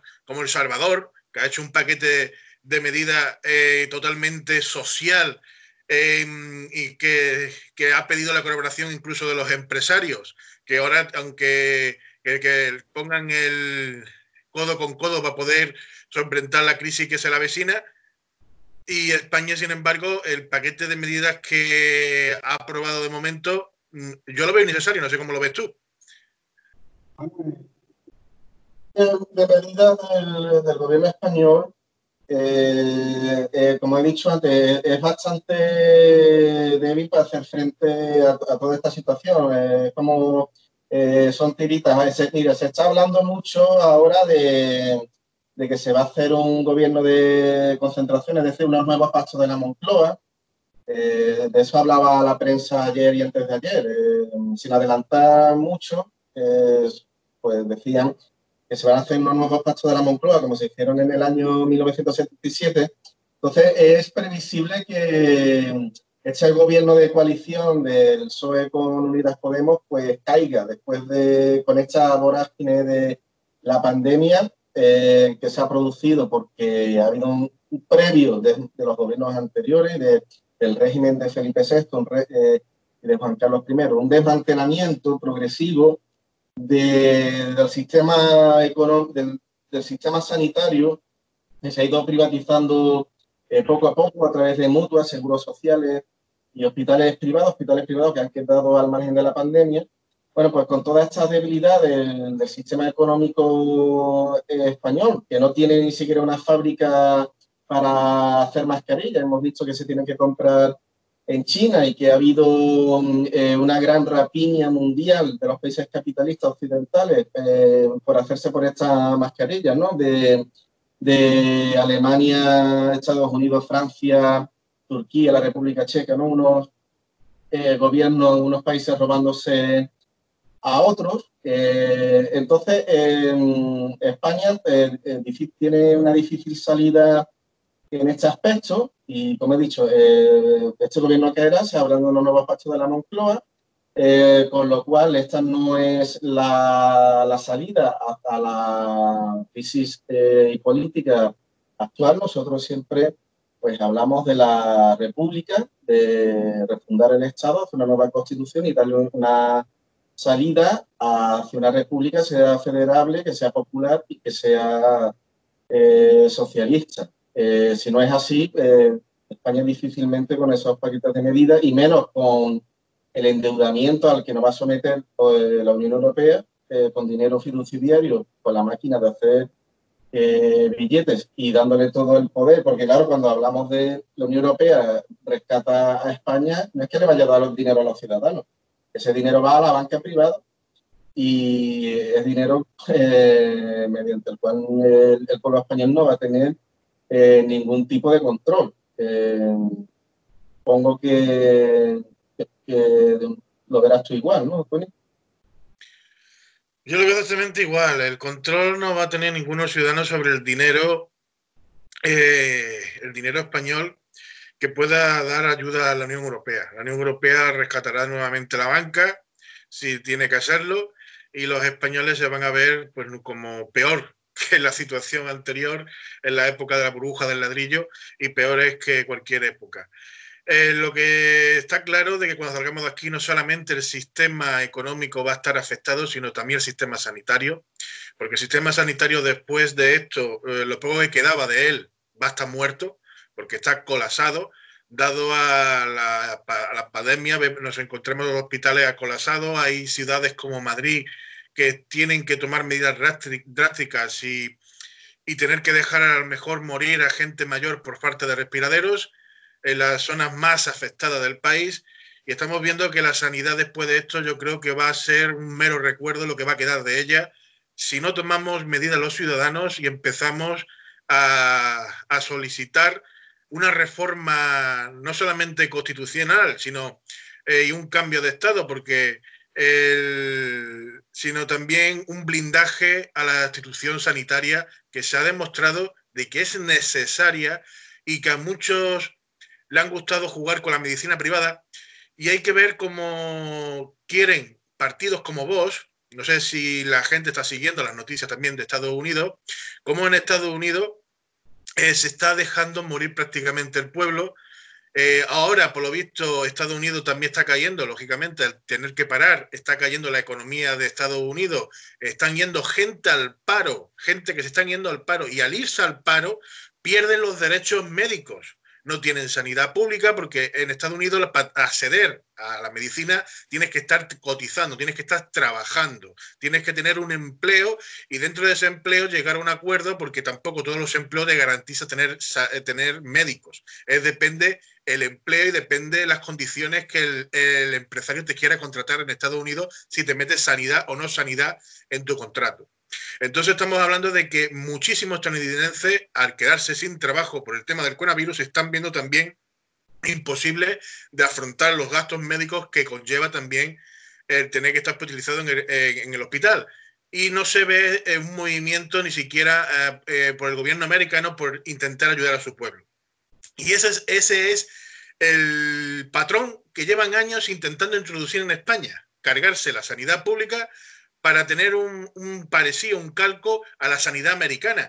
No sé eh, si ahora los españoles, después de esto, después de salir todos los días a las 8 de la tarde a aplaudir eh, por las labores de las sanitarias que están, que están haciendo y que muchos están reclamándoles que deberían, deberíamos poner en monumento a muchos médicos, si ahora se han abierto los ojos de verdad y podremos defender la sanidad como se merece. Eh, porque yo creo que es eso, que como no salgamos después de esto, no salgamos a defender la sanidad, va a ser un mero recuerdo. Vamos, va a tardar menos de cinco años en desaparecer la sanidad pública, eh, porque va a, va a quedar entre la economía y entre lo que quede de la sanidad, no va a quedar ni un mero recuerdo de ella. la tarde con la cacerolada a protestar. Bueno, muchas son convocatorias eh, de la extrema derecha de Vox. Creo que eh, van encaminadas a derrocar al gobierno y o sea, a manifestar el, mero descontento. Creo que la gente no es consciente de lo que se avecina, ni de, ni de lo que nos está rodeando, ni de las cosas que está haciendo la élite mundial. Creo que no hay organización, que la gente no, no, está siendo consciente. Y como tú has dicho, Estados Unidos se está retratando. Hemos visto fosas comunes en, en zonas de Nueva York eh, donde ya las morgues están, digamos, llenas y se está enterrando a la gente. Se preveía que se iba a hacer en parques eh, de Nueva York, pero al final eh, se está haciendo en una zona alejada de, de, esta ciudad, fosas comunes, están enterrándonos a todos de madera todos juntos, porque hemos visto imágenes escalofriantes de Sao Paulo, es decir, eh, un gigantesco cementerio y hemos visto que, estaban hechos los agujeros, ¿no? las, cavidades, pero eran enterramientos individuales. En Estados Unidos estamos viendo eh, auténticas fosas comunes como la de la Guerra Civil Española. Y bueno, eh, tenemos que decir que, que, ha habido una gran rapiña mundial, como he comentado antes. Los países occidentales compiten en una carrera totalmente despiadada de robos Alemania ha acusado a Estados Unidos de desviar su oferta de máscaras, de lo que llaman en Latinoamérica tapabocas, que la tenían en Tailandia, una producción en Tailandia, que era para Alemania, se la ha robado a Estados Unidos. Estados Unidos eh, despoja de millones de mascarillas chinas destinadas a Francia y Turquía requisa los respiradores de España para sus propios enfermos. Francia retiene cuatro millones de mascarillas a España e Italia. La República Checa roba mascarillas y respiradores a Italia. Eh, estamos viendo cómo eh, países tan criticados como Cuba, China, Rusia, eh, Venezuela, pues están saliendo muchísimo mejor de la pandemia, ¿no? Los países que están siendo sancionados por Washington y que han sido amenazados están saliendo mejor de, la pandemia que, que los países occidentales de, como Estados Unidos y la Unión Europea.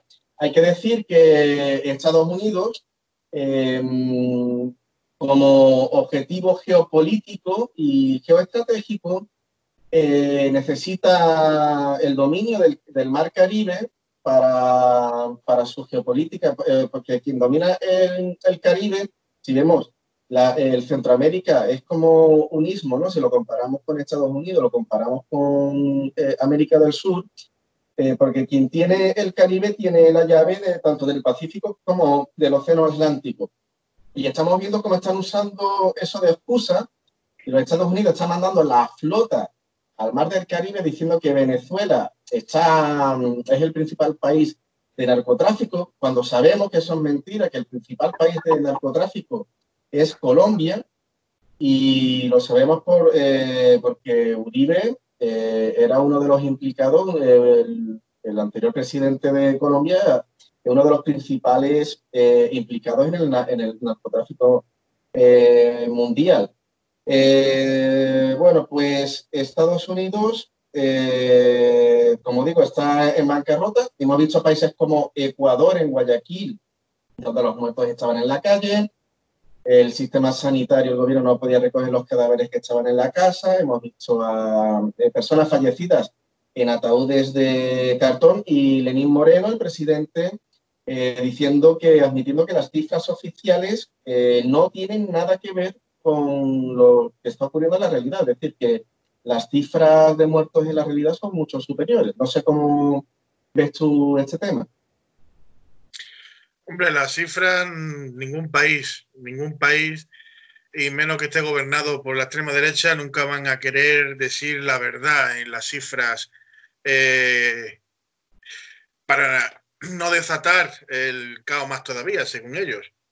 Pero realmente, ya por ejemplo en, España, hemos superado los 15.000 fallecidos en tres meses o cuatro meses que, empezó esto. Estamos hablando de que en el 2018, lo hemos hablado alguna vez, en el 2018 la gripe común mató a 15.000 en un año, pero esta, el tema de que el virus este haya matado a 15.000 en tan poco tiempo, eh, ha superado la cifra de 2018 de la gripe común, es tan sencillo como que no se, está, no se han hecho de un principio, y sigo pensando que no se están haciendo las cosas bien desde el gobierno, porque si desde un principio, desde el momento de que ya se sabía que estaba al lado nuestra, en Italia, por ejemplo, cuando ya sabíamos que estaban en Italia, si fuéramos cerrado fronteras, si fuéramos evitado el Día de la Mujer, el día del 8 de marzo, porque a mí me han preguntado muchas veces, ¿tú qué fueras hecho?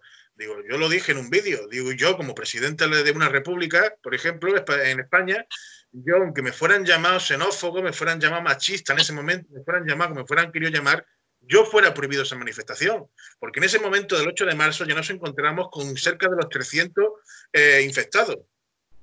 Y es más, a partir de ahí, incluso hasta el gobierno fueron de los primeros después infectados en cuando empezó a expandirse, porque de, continuó con la, con la mujer del coleta fue una de las primeras ministras que ya empezó a, recibir, a tener infecciones. También Voss hizo su conferencia en Vista Alegre y tampoco nadie le, se lo prohibió. Es decir, hubo ese día muchas concentraciones y muchas manifestaciones que no tienen que haberse celebrado por parte de la extrema derecha y por parte del feminismo, dado a que ya teníamos infectado en España y ya éramos conscientes de que estaba dentro lo que yo creo que eso provocó la expansión. Después el gobierno no tuvo y ni ha tenido las narices de cerrar Madrid. Cuando dio la alerta, lo primero que hicieron los madrileños fue correr hacia las costas del Mediterráneo. Eh, se ve un vídeo como uno de los primeros que se va es Arná, a Marbella, a su de Marbella, de Marbella. Es decir, hemos hecho de que un virus de mierda, como muchos médicos los califican, que es un virus de mierda, un virus que no tiene eh, fuerza, que se pasa como un resfriado común, hemos hecho de que se convierta en un virus fuerte y resistente, dado a que no es lo peligroso de su contagio, no es el peligro de, la expansión, sino lo peligroso es el contagio, la carga viral, como la denominan los médicos.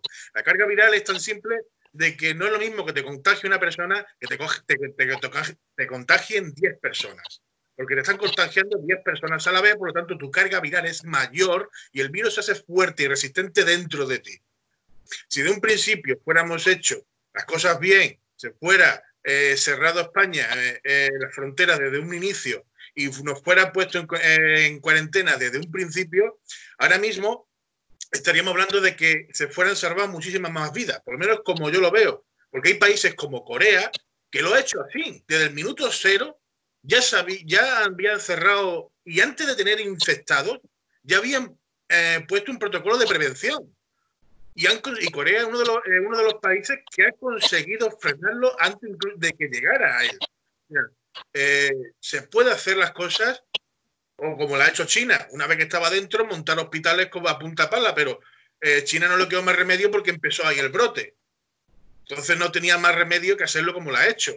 pero Corea, por ejemplo, como he dicho, eh, antes de que llegara, nada más eh, cuando ya inició en China, ya empezó a tomar protocolos y medidas de seguridad antes de que se introduciera en su país. Sin embargo, muchos países europeos se la han tomado a cachondeo, Estados Unidos, el que más de todo, se la ha tomado más a broma todavía, y ahora estamos viendo cómo el gobierno impotente intenta buscar soluciones a las cuales eh, no, no, llega a encontrarlas, porque por lo visto yo tengo entendido, tengo entendido de que hoy se ha abierto un poco más la veda para los trabajadores. Esto no puede ser un repunte de, no podemos estar hablando de que dentro de tres o cuatro días, eh, ya que supuestamente estaba la cosa calmándose, volvamos a tener un repunte y vayamos a peor. Si empezamos a tener eh, esa apertura para que la gente empiece a volver al trabajo. Y todo es debido a que España no se puede permitir estar mucho más tiempo en cautiverio, por decirlo así. Ha habido una descoordinación por parte eh, eh, eh, descoordinación mundial, eso está claro, pero ha habido una descoordinación por parte de los países de la Unión Europea, donde cada uno ha ido por su lado para prevenir esta crisis. Yo eh, creo que, en, primer lugar, eh, con respecto a algunas cosas que tú has comentado, claro, el, virus hace parte dentro del cuerpo porque eh, un virus está, es un ser que está, no es un ser vivo, no es una unidad mínima de vida como es la célula. Es decir, un, un virus, cuando está inactivo, podemos decir que es un ser inerte, pero cuando se activa dentro de una célula que le ha robado el ADN, entonces se convierte en un ser más activo. Es como un ser que está en la frontera entre lo inerte y lo, y, lo vivo. Entonces, el virus, eh, para que sea efectivo, necesita colonizar una célula dentro de un cuerpo, ¿no? Como, tú has comentado, robarle el ADN y entonces ahí es cuando el virus se replica. Yo creo que este virus sí es un virus peligroso, no es una simple gripe como se había dicho. Es, su antecesor es el MERS y, el SARS. No tiene nada que ver eh, este, coronavirus, este coronavirus, el COVID-19, no tiene nada que ver con sus antecesores, está mucho más desarrollado. Es como si comparásemos, por ejemplo, un, Mercedes de los años 80 con, con un coche Mercedes eh, de la actualidad. Pues es el coronavirus, ¿no? En, en relación al MERS. Entonces, es, es, un virus que nos están diciendo que solamente afecta a las personas mayores. Eh, claro que sí, pues son los que tienen más factor de riesgo, pero eh, nos, estaban ocultando que, también eh, estaban muriendo eh, personas jóvenes entre los 40 y los 50 años. y depende del cuerpo, pues el virus se ve que actúa de una manera o que actúa de otra. Hay gente que lo pasa como un resfriado o una gripe normal. Y hay gente que estamos viendo pues que con la neumonía se le, se le complica y entonces fallece. Parece que este coronavirus, que lo dijimos en otra ocasión, afecta mucho a los pulmones. Eh, empieza con un dolor de garganta, eh, con un resfriado, pero después entra a los pulmones, te provoca una neumonía, eh, provoca eh, paradas cardíacas, que el corazón no funcione bien, con lo cual al no bombear bien el corazón se te van encharcando los pulmones y parece ser también que pudiese atacar a los riñones, con lo cual estamos ante algo totalmente desconocido y verdaderamente peligroso a diferencia de lo que decía. Entonces, claro, yo creo que el gobierno en un principio, eh, viendo lo que estaba ocurriendo en China después en Italia, ya viendo lo que estaba ocurriendo en Italia, la Unión Europea tenía que ver a todo en conjunto. Es decir, no, no tampoco se le puede estar echando las culpas eh, directamente al gobierno, porque claro, los gobiernos también, los presidentes también se, se, sienten muy presionados por la patronal, la banca, porque ahora quién para la producción de un país y quién confina toda la población en un país, cuando teníamos, cuando estaba ocurriendo lo del norte de Italia, teníamos cero muertos. Entonces, incluso Boris Johnson eh, había tomado la estrategia del, de no confinarse en la casa, sino de que se creara la inmunidad de grupo. Es decir, para, para una pandemia, pues tú tienes que tener gente, un grupo eh, muy inmunizado. Eh, lo digo, esto lo digo porque la próxima pandemia puede ser peor si no tenemos un, un grupo que esté bastante amplio, que esté inmunizados, con lo cual eh, lo que se está haciendo ahora mm, tampoco sirve de mucho a largo plazo en el sentido de que eh, pues habrá un, nuevo brote y, y puede que no estemos totalmente preparados. Efectivamente, de hecho, Andalucía, por ejemplo, ya supera los 10.000 casos, es una de las comunidades que menos tiene, la hay con menos mucho, y no llegan a los 100, que es Ceuta y Melilla, que entre las dos llegarán a los ciento y algo. Y el tema es, mucha gente me, dice, bueno, Ceuta Melilla, digo, Ceuta Melilla dado al clima que tiene ya más desértico, porque se, supone que es un virus estacional, se supone que es un virus resistente al invierno, pero no resiste ciertas temperaturas. Por eso en Andalucía tampoco ha sido una propagación mayor.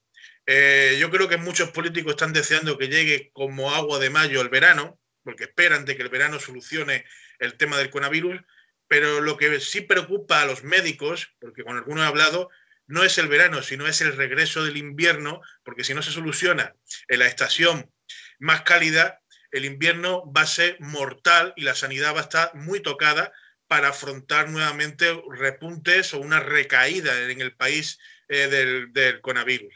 Entonces, se, se, supone que grandes países están trabajando a destajo en busca de, una vacuna, que hay que, hay que identificar lo que es una vacuna de una cura, porque la, la vacuna es para prevenir, la cura es para curar el que ya está enfermo, y lo que se está haciendo es buscar una vacuna, no están buscando una cura, porque lo más rápido ahora mismo en un laboratorio es investigar la forma de, evitar el contagio masivo a la, humanidad como se, como se está viendo, que, sucede y sigue sucediendo en muchos países. El, coronavirus está claro que ha puesto en jaque mate prácticamente a todo el sistema eh, de gobierno que existe en el país, en los, países del mundo. Se hablan de que puede haber, que esto eh, se habla también de especulaciones de que, como tú has comentado, está hecho en un laboratorio. Hay ciertos medios que han difundido o con pruebas que dicen de que no está hecho en un laboratorio, que es 100% que la naturaleza la ha hecho. No me extrañaría que la naturaleza intente defenderse, dado a que somos el animal más agresivo que hay encima de la Tierra. Y lo curioso es no solamente el virus. No sé si te habrás enterado, supongo que sí, porque las noticias vuelan, cómo acaba de entrar en evolución uno de los, volcanes más peligrosos del mundo, que está denominado en el, en el, arco del, Pacífico, que supuestamente ese volcán activa 15 volcanes más en todo lo que es el, Pacífico, desde eh, México hasta Japón, eh, tiene un radio de activación a volcanes tremendos curioso que en media pandemia, en menos, en una en medio de una pandemia se activen volcanes. Yo no creo que existan mecanismos en el mundo que puede que ningún país tenga ninguna investigación oculta o algo que no sepamos, que, sepa, que exista alguna maquinaria que también pueda provocar una activación de un volcán. No creo. Pero si hablamos de madre naturaleza, mm, como piensa mucha gente y como hay estudios que dicen que colaboran de que ha sido un virus por la naturaleza, Está claro de que la Tierra se está defendiendo con uñas y dientes de nosotros, de los que llevamos años contaminando la atmósfera, lo que llevamos, los que llevamos años matando sin control por muchas leyes que tengan ciertos países y hemos exterminado muchas especies de la faz de la Tierra. Y, los que llevamos años haciendo guerras, porque otro, es otra cosa. Hemos, hemos provocado dos guerras mundiales y estamos casi, casi, diría yo, desde finales del 19, comienzo del 20, estamos rozando los límites y las líneas rojas entre países para intentar a ver quién es el, que tiene la primera piedra para ir a por una tercera guerra mundial. Porque estamos viendo como eh, Estados Unidos le echa la culpa a China. China se defiende diciendo que ellos no tienen culpa de nada, que son ellos que qué casualidad de que había una especie de Juegos Olímpicos o algo allí en China, en los cuales también el, ejército militar americano se encontraba allí, y qué casualidad que en, esas fechas que estaban ellos eh, naciera ese brote de, virus. O sea, se están echando la, a ver quién es el, yo no sé si el pulso es a ver quién la tiene más larga o a ver quién realmente tiene la culpa. Pero lo único que sé que en medio de esto están jugando a dioses y no sé si al final vamos a terminar de verdad con una tercera guerra mundial y no va a hacer bastante el coronavirus, sino va a haber más que, que un virus en el ambiente que está acabando con, sobre todo con las personas mayores y ahora se está viendo por qué se está reforzando el virus y también está atacando gente. De hecho, en España eh, la noticia más sonada fue la muerte de un guardia civil de unos treinta y tantos años. Eh, y es para reflexionar, yo creo que es para reflexionar y plantearse qué narices estamos haciendo nosotros en el planeta. ¿Tú cómo lo ves, eh, César? Eh, como lo veo yo, eh, los, los, conflictos interimperialistas se están agudizando. Eh, como tú, has señalado la Primera Guerra Mundial y la Segunda, no convendría, no estaría mal repasar cómo se originó la Primera Guerra Mundial y la Segunda. La, en la Primera Guerra Mundial había un sistema capitalista de eh, laissez-faire, es decir, del mercado se autorregula solo, de libre comercio, tras la Segunda Revolución Industrial, donde Alemania eh, estaba compitiendo con Inglaterra por ser la fábrica del mundo. Ya Alemania también estaba poniendo barcos alrededor de diversas colonias alrededor de todo el mundo, cosa que Inglaterra no iba a permitir. Y este libre comercio eh, estaba eh, y eh, estoy diciendo que teníamos el, el, patrón oro, es decir, la moneda con respaldo en lingotes de oro. Esto provocó lo que hemos visto ahora de los aranceles, ¿no? de la guerra de arancelaria entre Estados Unidos y China. Esto provocó un fuerte proteccionismo entre los países, entre las principales potencias imperialistas empezaron a poner medidas de protección y muchos aranceles y esto llevó a un agudización, una agudización de conflictos eh, mediante la cual pues, surgió la Primera Guerra Mundial. Eh, el capitalismo eh, se resetea destruyendo fuerzas productivas. Entonces, pues este tipo de guerra, donde vemos en las películas, ¿no? en esta de 1917, los ingleses, las trincheras contra los alemanes, ¿no? en, pleno centro de Europa, pues, bueno, pues se trata de, de destruir fuerzas productivas y después de empezar eh, de nuevo.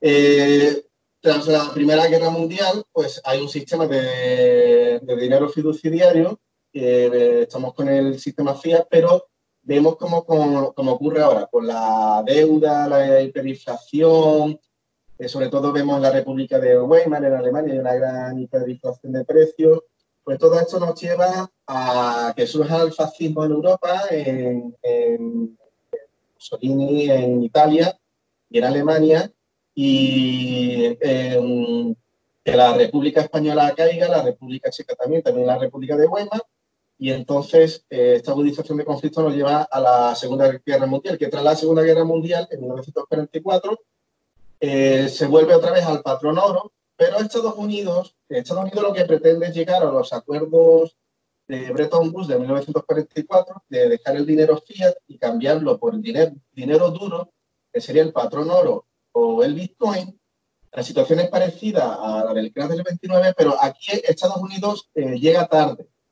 ¿Por qué digo que llega tarde? Porque en 1944 Estados Unidos fue el único país que no fue derruido por las bombas de la Segunda Guerra Mundial eh, tenía sus fábricas intactas y entonces pues se erigía como la primera potencia económica del, del mundo, eh, ayudó eh, entre comillas a Europa con el Plan Marshall y ahí la Unión Soviética, que era la segunda potencia, tenía un sistema comunista ¿no? y sus esferas de actuación, con lo cual quedaba aparte. Pero ahora estamos en, en, una situación diferente porque China a pesar de tener el Partido Comunista como partido único, ¿no? que sería el sistema comunista, eh, la economía juega en el campo capitalista y entonces ya Estados Unidos no es la primera potencia. Estamos asistiendo a la destrucción económica de Estados Unidos. Estados Unidos tiene problemas bastante graves de sanidad eh, porque está todo privatizado, bastantes problemas de paro y estamos viendo como ahora mismo es el principal país afectado por esta pandemia. Eh, por eso anteriormente también eh, Donald Trump eh, había ganado las elecciones y decía que América primero, que había que las empresas que estaban deslocalizadas en China y en Asia, como Taiwán, había que traerlas a, otra vez a Estados Unidos, que había que cerrar fronteras bajo un fuerte nacionalismo. la globalización está rota, eh, China es ya la primera potencia económica y eso va a provocar eh, conflictos interimperialistas. Eh, los está viendo en Oriente Medio, donde Turquía ahora quiere construir un nuevo canal paralelo al que tiene en el Bósforo para ser un país imperialista. Eh, después tenemos Irán, que es un país eh, bastante fuerte eh, en su zona. después tenemos Israel, que es el gendarme de la Unión Europea y Estados Unidos del Oriente Medio. Arabia Saudí, que es un país aliado de los Estados Unidos. hemos visto lo que ha ocurrido en la guerra de Siria, que la ha ganado Rusia. Todo eso es una zona de conflictos. Y después Estados Unidos tiene bases militares a lo largo y ancho de todo el planeta entonces, podría haber una guerra naval para atacar a China en, el Pacífico. Es decir, en el Pacífico es una zona donde Estados Unidos tiene desplegada su armada. Eh, eh, casi la totalidad de su flota está allí, en el Pacífico, en todas las bases militares que tiene a través de muchas islas y de países que son aliados suyos. Y a través del Pacífico podría haber una confrontación entre la flota de China con la de Estados Unidos. Espero que, que se quede nada más en el coronavirus y que no eh, vayamos a una tercera guerra, aunque hoy en día yo creo que ya la tercera guerra prácticamente está comenzada hace ya mucho tiempo, tanto cibernáuticamente como ahora con el tema del coronavirus, porque yo no, no soy precisamente de los que piensa que realmente ha sido la la propia naturaleza quien ha creado el virus. Yo creo que también viene de un laboratorio. La verdad que eh, investigar mucho más, a ver si se, llega hasta el asunto. Pero el tema de en España, concretamente, lo que sí me preocupa y cada vez me preocupa más es la extrema derecha. Que la extrema derecha está casi casi pidiendo un golpe de Estado ¿Y por qué me preocupa? Porque antes, antes no me preocupaba porque un golpe de Estado en España es casi prácticamente imposible, Europa no lo iba a permitir, pero hoy en día con la, no había tenido yo en cuenta el tema del coronavirus, ni había tenido un tema en cuenta de, un estado de emergencia ni nada de esto. Ahora mm, pienso yo que casi casi tienen las posibilidades de pegar un golpe de Estado si se llevara a cabo, si tuviera la posibilidad de hacerlo, de sacar eh, los tanques a la calle incluso Europa no tendría, mm, no se metería porque lo daría como justificado por el tema del coronavirus para tener la ciudadanía más restringida, ¿no? más controlada. No sé yo si, si, vos o algún partido de extrema derecha tuviera el poder suficiente para llevar a cabo el intento de, de, una caída de un gobierno legítimo actualmente, entre comillas, dentro de la Constitución de 78, ¿no? Eh, legítimo la posibilidad de, tumbarlo, no por unas votaciones internas como se hicieron contra Rajoy en su momento, sino a base de fuerza militar, si realmente la extrema derecha en España tiene ese poder actualmente, si hay eh, posibilidades alguna. Tú ves eh, que eso ocurriera, porque el rey, para empezar, lo único que ha hecho durante esta pandemia es un simple discurso. Un discurso vacío, seco y como todos los discursos que él hace. Eh, todavía no he visto yo al rey decir de que dona parte del patrimonio que tenga, no ya el patrimonio, ni siquiera he escuchado decir, bueno, pues los palacios que tengo cerrados, eh, utilizarlo como centro hospitalario mientras dure la pandemia, o parte del presupuesto del Estado que se me da a mí eh, de esos 12 o 13 millones que me como al año a costa de, los españoles, pues darme tres milloncitos, que con eso voy bastante, y el resto para investigación o para comprar respiraderos o para mejorar la sanidad. No está siendo nada el monarca. Aparte de ese discurso, no se ha vuelto a ver, ¿no? Eh, bueno, eh, hay que insistir mucho en la idea de que el Borbón se tiene que ir. Eh, no solamente que se devuelva el dinero que tienen los paraísos fiscales y que esto podría servir eh, para la sanidad y para la educación, sino que el Borbón, aquí existe esa idea que el Borbón se tenga que En cuanto a lo de Vox, eh, pues ha habido diversas noticias. Bueno, hay que entender esta gente de Vox eh, son meros títeres, no son los que tienen el, el poder real de, eh, político y económico, hay unos poderes fácticos por, por, encima. En el caso de que hubiera un golpe de Estado, y bueno, y ahora aprovechando el confinamiento y el estado de alarma, está el ejército en la calle y, y estamos en un estado totalmente, eh, podríamos decir, de vigilancia policial, pero eh, sí, que hecho, sí que hemos intentado eh, hacer un llamamiento aprovechando el tema de la pandemia y el número de muertes y la gestión del gobierno, intentando hacer un golpe blando. Este, este, si, hubiese un golpe de Estado, sería una especie de golpe blando como el que intenta hacer Estados Unidos en, Venezuela con Juan Guaidó, con todo este tinglado, este show mediático que montaron, ¿no? Con, la ayuda humanitaria y a través de sanciones, eh, eh, por ejemplo, como hemos visto el golpe de Estado en Bolivia, eh, donde Áñez pues, se ha elegido con Biblia en la mano ¿no? y con un crucifijo la presidenta del país, pues eh, sería más bien un golpe de este tipo a la latinoamericana, pienso. Sí, puede que el país lo, se, ha, intervenido, estilo como han hecho en Latinoamérica, con ayuda incluso de los, de los americanos. Pero bueno, a ver lo que va sucediendo con los acontecimientos. Ahora se supone de que eh, están, están diciendo, eh, ya la derecha no está tan de acuerdo de continuar eh, encerrados, por lo visto, ya en, el, los últimos, en el últimos 15 días que solicitó al Parlamento el presidente, ya había discrepancia en ciertos puntos, sobre todo por parte de vos, o los que más discrepaban de continuar con, con el confinamiento. Y ahora, y ahora quiere, creo que quiere intentar otros 15 días más, incluso otros 15 más. O sea, eh, quiere intentar llegar hasta lo que, lo, que recomienda realmente la Organización Nacional de la Salud, que es hasta junio o julio estar en casa.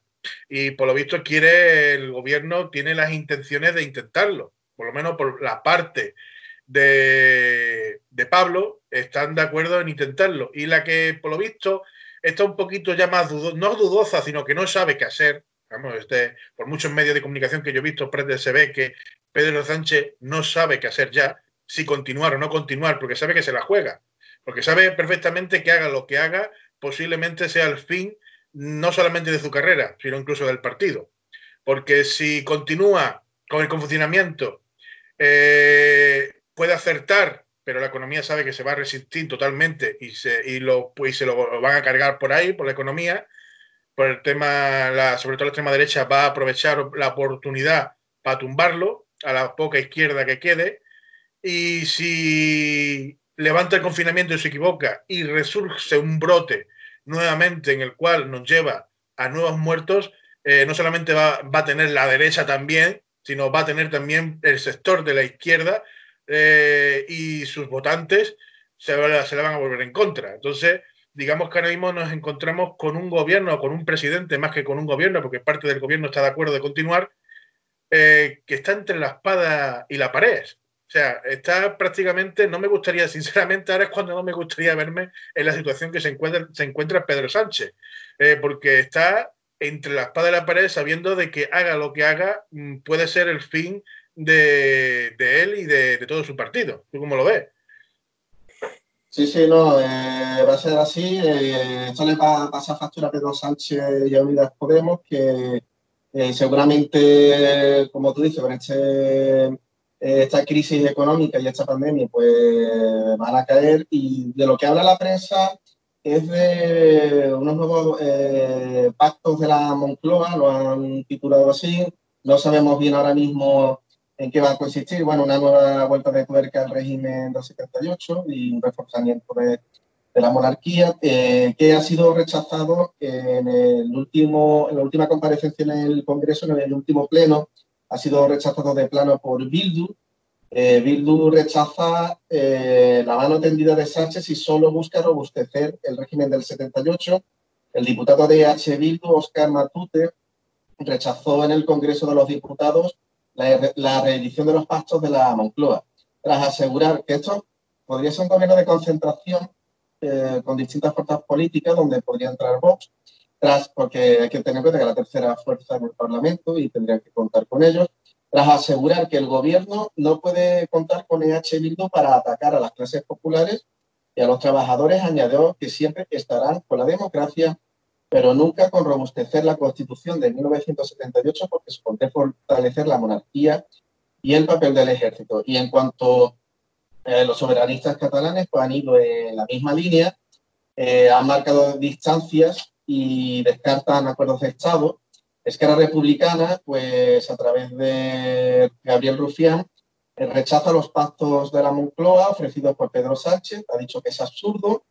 Lo que tenemos por delante no se cierra con la cúpula de cuatro partidos, un ejército, un, un rey encerrado en un despacho de Moncloa eh, ratificó Gabriel Rufián en el Pleno eh, del Congreso. Luego, parece ser que lo que se está gestando es eso, un, gobierno de, o tecnócrata o de concentración o una nueva vuelta de tuerca del régimen del 78 donde vamos a estar todavía más endeudados por los medios de, la Unión Europea.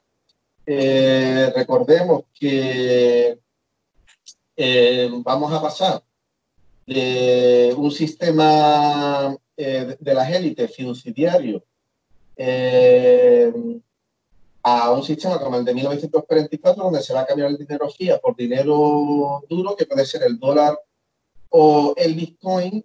Eh, y la Unión Europea pues ha creado un fondo de medio billón para salir de la crisis, que dices que son sin condiciones, pero no es así para el resto de los créditos previstos. Es decir, que nos van a endeudar más.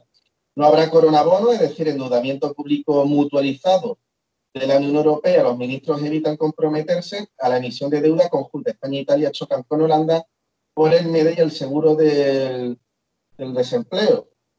Y bueno, pues no estaría mal decir que si a Holanda no le gusta el sistema político que hay en España, pues eh, las potencias imperialistas no deberían, en 1944 eh, y 1945, cuando terminó la Segunda Guerra Mundial, no deberían haber dejado que Franco se hubiese quedado en el poder y Inglaterra haber, con Estados Unidos haber planeado una monarquía parlamentaria para España. Es decir, que se hubiesen ayudado a la República finalizada la guerra mundial, la Segunda Guerra Mundial, donde habían ganado los aliados, y Stalin, eh, Rusia estaba dentro de la Unión Soviética de los aliados, eh, si hubiesen entrado en España para derrocar a Franco y si hubiese instaurado la República del 31 del 36, pues a lo mejor ahora España sería un país soberano y no necesitaría ni estar en la Unión Europea ni tener que estar pidiendo eh, dinero. Que ya digo que este dinero es un dinero volátil. No es que Europa tenga eh, billetes guardados en un, en un banco y se los va a dar España, sino que hecho que van a emitir más, más billetes, más euros, más monedas, va a ser dinero volátil que va a provocar una gran deuda en España, una hiperinflación y bueno, pues nos van a tener de, rodillas y va a suponer que la clase trabajadora va, pues, va a tener que pagar todo esto. Efectivamente, decir a, a, los oyentes que yo en el vídeo de presentación dije de que el programa no, se iba a politizar, no se va a politizar el programa, pero yo lo que no puedo negar son mis raíces y mis raíces es que yo soy republicano. Entonces, estoy en contra de la, del gobierno actual. No solamente, no más que del gobierno, estoy en contra de lo que es la monarquía, de lo que es el sistema del 78, que no está vigente. Hay que recordar de que los poderes se lo dieron al, al padre del rey actual bajo el mandato de Franco cuando estuvo que fue Franco, hay que recordar que en la segunda haremos un programa, porque el 14 de abril lo tenemos ya aquí al lado. Y vamos a hacer un especial para ese día, para el 14 de abril, de, de División 3, y contaremos la, la historia de, de, lo que es la Segunda República, desde el inicio, los presidentes que pasaron por, por la Segunda República, el, tipo de, de diferentes gobiernos y hablaremos también tanto de la economía que había en la Segunda República, hablaremos de los sistemas que se crearon en la Segunda República, como el educativo, Eh, hubo muchas cosas que después en el franquismo se echaron los, las flores, como fueron las presas, que todo el mundo dice que Franco hizo las presas. Franco hizo las presas a raíz de, unos proyectos y de unos arquitectos que diseñaron ese, ese, tipo de presas en la Segunda República. O sea, que el único que hizo fue robarle la idea a la República para hacerla él y, hacer, y hacerse la suya. En definitiva, eh, hay mucho que aprender de la historia, hay mucho que entender de, lo que está ocurriendo. España necesita, y siempre lo diré, España necesita ser soberana. Eh, mucha gente dice que una república no garantiza tampoco la libertad de un, pueblo, dado a que España vive en un mercado de economía emergente y la República, si nace una República en España, se verá obligada a obedecer a los factores económicos que actualmente eh, se encuentran. Entonces, por lo tanto, no sería una República libre. Y eso me lo comentan muchos compañeros que, que también están en contra de la monarquía, pero ellos consideran de que si una república nace con un estado con el estado económico que actualmente tiene España, que es el capitalismo, eh, la república ya nacería sin el beneflático de convencimiento de darle la libertad al pueblo. No se puede garantizar la libertad del pueblo con este sistema económico. Lógicamente, la República lo que pretende es la libertad y el cambio del sistema también económico del país, no ir a, a, respaldo de lo que haga el resto de las repúblicas europeas, eh, porque ellos ponen el ejemplo de que Alemania, eh, Francia tienen el capitalismo y no tienen mucha diferencia a la hora de, de actuar como lo puede hacer otros países que tienen monarquía. Eh, es cierto que eh, hay repúblicas que no eh, que se, se, rigen por el tema financiero, como ocurre en Europa con una concierta, pero también sus leyes son mejores que las nuestras a la hora de defender a los, a los ciudadanos. En Francia, por ejemplo, no sé mm, cuántos corruptos conocéis que estén en libertad, que hayan estado en el gobierno.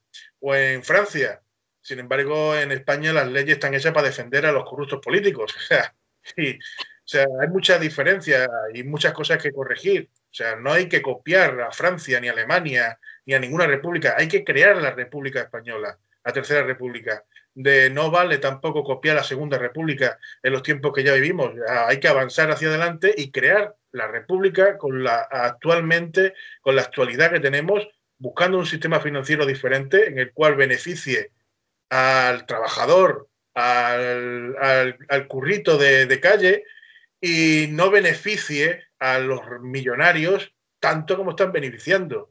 Eh, de hecho, por ejemplo, Rusia, que no sé si será cierto será verdad, pero eh, que lo hará. Por ejemplo, Rusia en este, en este en el estado de emergencia que se encuentra dice que van a hacer los ricos quién van a pagar eh, el tema del, del coronavirus, que van a ser los ricos los que van a pagar los gastos médicos y van a afrontar los gastos de que va a tener la economía rusa que, que, llevar a cabo para, para, tener eh, a su población a salvo.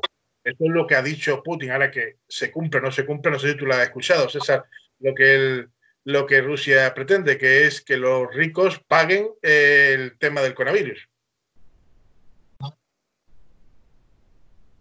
Putin, pero en relación a lo que, bueno, que tenemos que decir que Putin es un hombre nacionalista, hay mucha gente que se cree que, que Rusia, digamos que tiene un sistema parecido al de la Unión Soviética, eso no es cierto, Rusia es un país capitalista y Putin es un hombre totalmente nacionalista que cuando eh, terminó la Revolución Rusa de 1917 ocurrió eh, la guerra civil rusa en 1918 entre los rojos y los blancos, los blancos, los rojos eran los bolcheviques y los blancos eran eh, aquellos monárquicos eh, que querían instaurar otra vez eh, a los zares y, y, tenían el apoyo de todas las potencias imperialistas occidentales, que querían derrocar la revolución.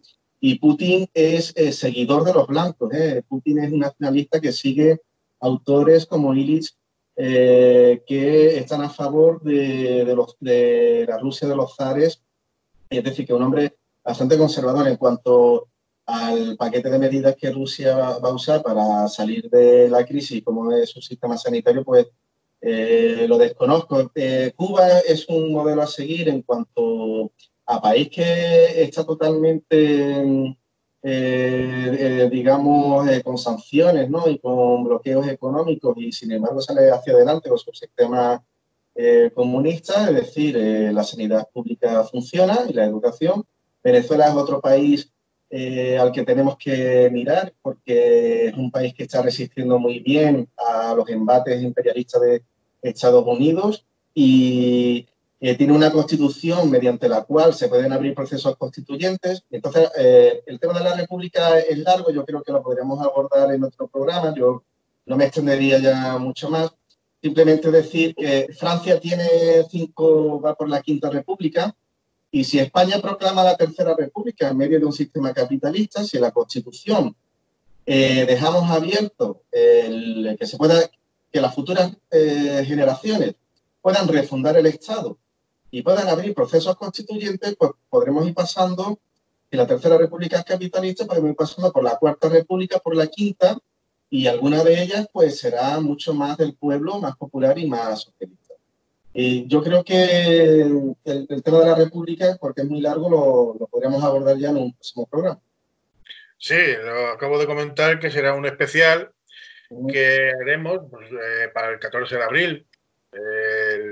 Será el especial por, la, por, el, día de la conmemoración de la Segunda República, en el cual eh, hay partidos que han convocado una cacerolada sobre las nueve y se reclama todo el mundo, por supuesto. Nosotros no vamos a obligar a nadie, como puede hacer lo la extrema derecha, todo el mundo que se sienta republicano, que esté en contra del sistema monárquico español, pues que cuelgue su bandera eh, republicana en el balcón. Si no la tiene, pues eh, con apoyar eh, a las nueve de la noche la cacerolada en contra del sistema monárquico que tenemos actualmente, pues también nos vale. Mucha gente eh, dice de que no es el momento ahora con el tema del coronavirus, y es cierto que te ves en una situación que tú dices, no es el momento, ¿no? Pero es el 14 de abril, no podemos salir a la calle. A lo mejor no es el momento en, algunas otras situaciones eh, del que, estamos viviendo encerrado en el coronavirus, ¿no? Pero ahora sí, ahora yo lo veo necesario recordar de que aunque estemos encerrados, eh, seguimos luchando en contra del, sistema. Y hay que reconocer que Cuba tiene mucho mérito, hay que reconocer que Cuba tiene un mérito enorme dado a que ha estado confinado y sigue confinado y sigue teniendo problemas con Estados Unidos y sin embargo ha sabido, solventar, tiene una, medicina ejemplar, de hecho eh, Cuba no tiene la cura, pero tiene una, eh, una medicina que todavía está en fase experimental, que China la ha comprado, eh, mucha gente le está diciendo al gobierno español que por qué no se la compra, ya que China la ha hecho y la, y la ha funcionado, está funcionando bastante bien. Dicen los chinos que funciona bastante bien, eh, que frena, no locura, pero eh, frena la patología del, del coronavirus. Y yo todavía no he escuchado al gobierno español en ningún momento de comprarle nada a los cubanos. No sé si es porque este régimen monárquico que tenemos de fascismo le impide comprar algo a los comunistas, pero sinceramente yo creo que en esta situación no tendría que existir ahora mismo, en esta situación del coronavirus, no debería existir banderas, no debería existir eh, monarquía, república, no debería existir nada en ese, en ese sentido y deberían unirse todos los países para combatir. Y me da igual que sea Cuba un partido comunista y yo un partido, eh, y España un partido eh, de derecha, por decirlo así, yo se lo compro porque lo necesitamos porque ese es por el bien del pueblo. Pero está claro que aunque exista un, un virus como el COVID-19 que es capaz de acabar con todos nosotros, ni aún así son capaces los países para unirse, al revés. Buscan la forma de seguir enfrentándose de, y seguir teniendo, teniendo frente y excusas para seguir atacándose. Eh, eh, es cierto, llevamos ya una hora y diez de, casi de programa. Eh, César, ¿tienes algo más que, añadir a todo esto? Pues, bueno, no, no quiero sacar más temas porque, porque si no esto se va a alargar, pero ya para el próximo programa, si te parece, o otro ya después del especial que hagamos de la República, eh, me gustaría hablar del tema de cómo están trabajando los maestros, cómo se están viendo afectados los, los alumnos en el sistema educativo con el trabajo telemático y resaltar que hay una gran brecha digital. Eh, hay familias que no tienen dinero para pagarse una cuota de Internet, que no tienen ordenadores en sus casas y que no pueden seguir las tareas cotidianas que eh, se están imponiendo a través del confinamiento. Pero creo que sería mejor ya, eh, para, no alargarlo más, hablarlo en un tercer programa. Se me ha olvidado por completo preguntarte, porque una de las cosas que me fuera a gustar preguntarte pero vamos, ya para terminar, te lo pregunto. Eh, el sé que se está debatiendo la posibilidad de suspender el, curso total, totalmente. Tú como profesor y aparte como un miembro del sindicato por la parte de estudiantes de la CGT, ¿tú cómo lo ves? ¿Tú ves conveniente ya a las alturas que estamos, del tiempo que ya hemos confinado y que posiblemente se va a seguir prolongando? ¿Crees conveniente suspender ya el curso? Eh, ¿Dejarlo así? tal cual y que el año que viene los alumnos retomen el curso como si lo fueran aprobado, con una nota mínima, lógicamente, porque no. O, que, o, aguantar un poco más y que hagan clases en los meses de, que supuestamente son de vacaciones. No sé cómo tú lo ves. ¿Qué, qué es lo que tú piensas sobre esto? Bueno, eh, en los meses de, vacaciones no, no, se puede trabajar, eh, porque ya había habido eh, en Andalucía Ciudadanos es el partido que tiene eh, la educación y Marín pues había dicho que eh, las clases, bueno, que los maestros tendrían que estar trabajando hasta el mes de julio, que después lo desmintió porque salieron todos los sindicatos a defenderse, que esto no era posible. Es decir, hay que decir que los profesores ahora mismo están trabajando, que eso no se puede considerar un periodo no lectivo, ahora mismo están trabajando telemáticamente.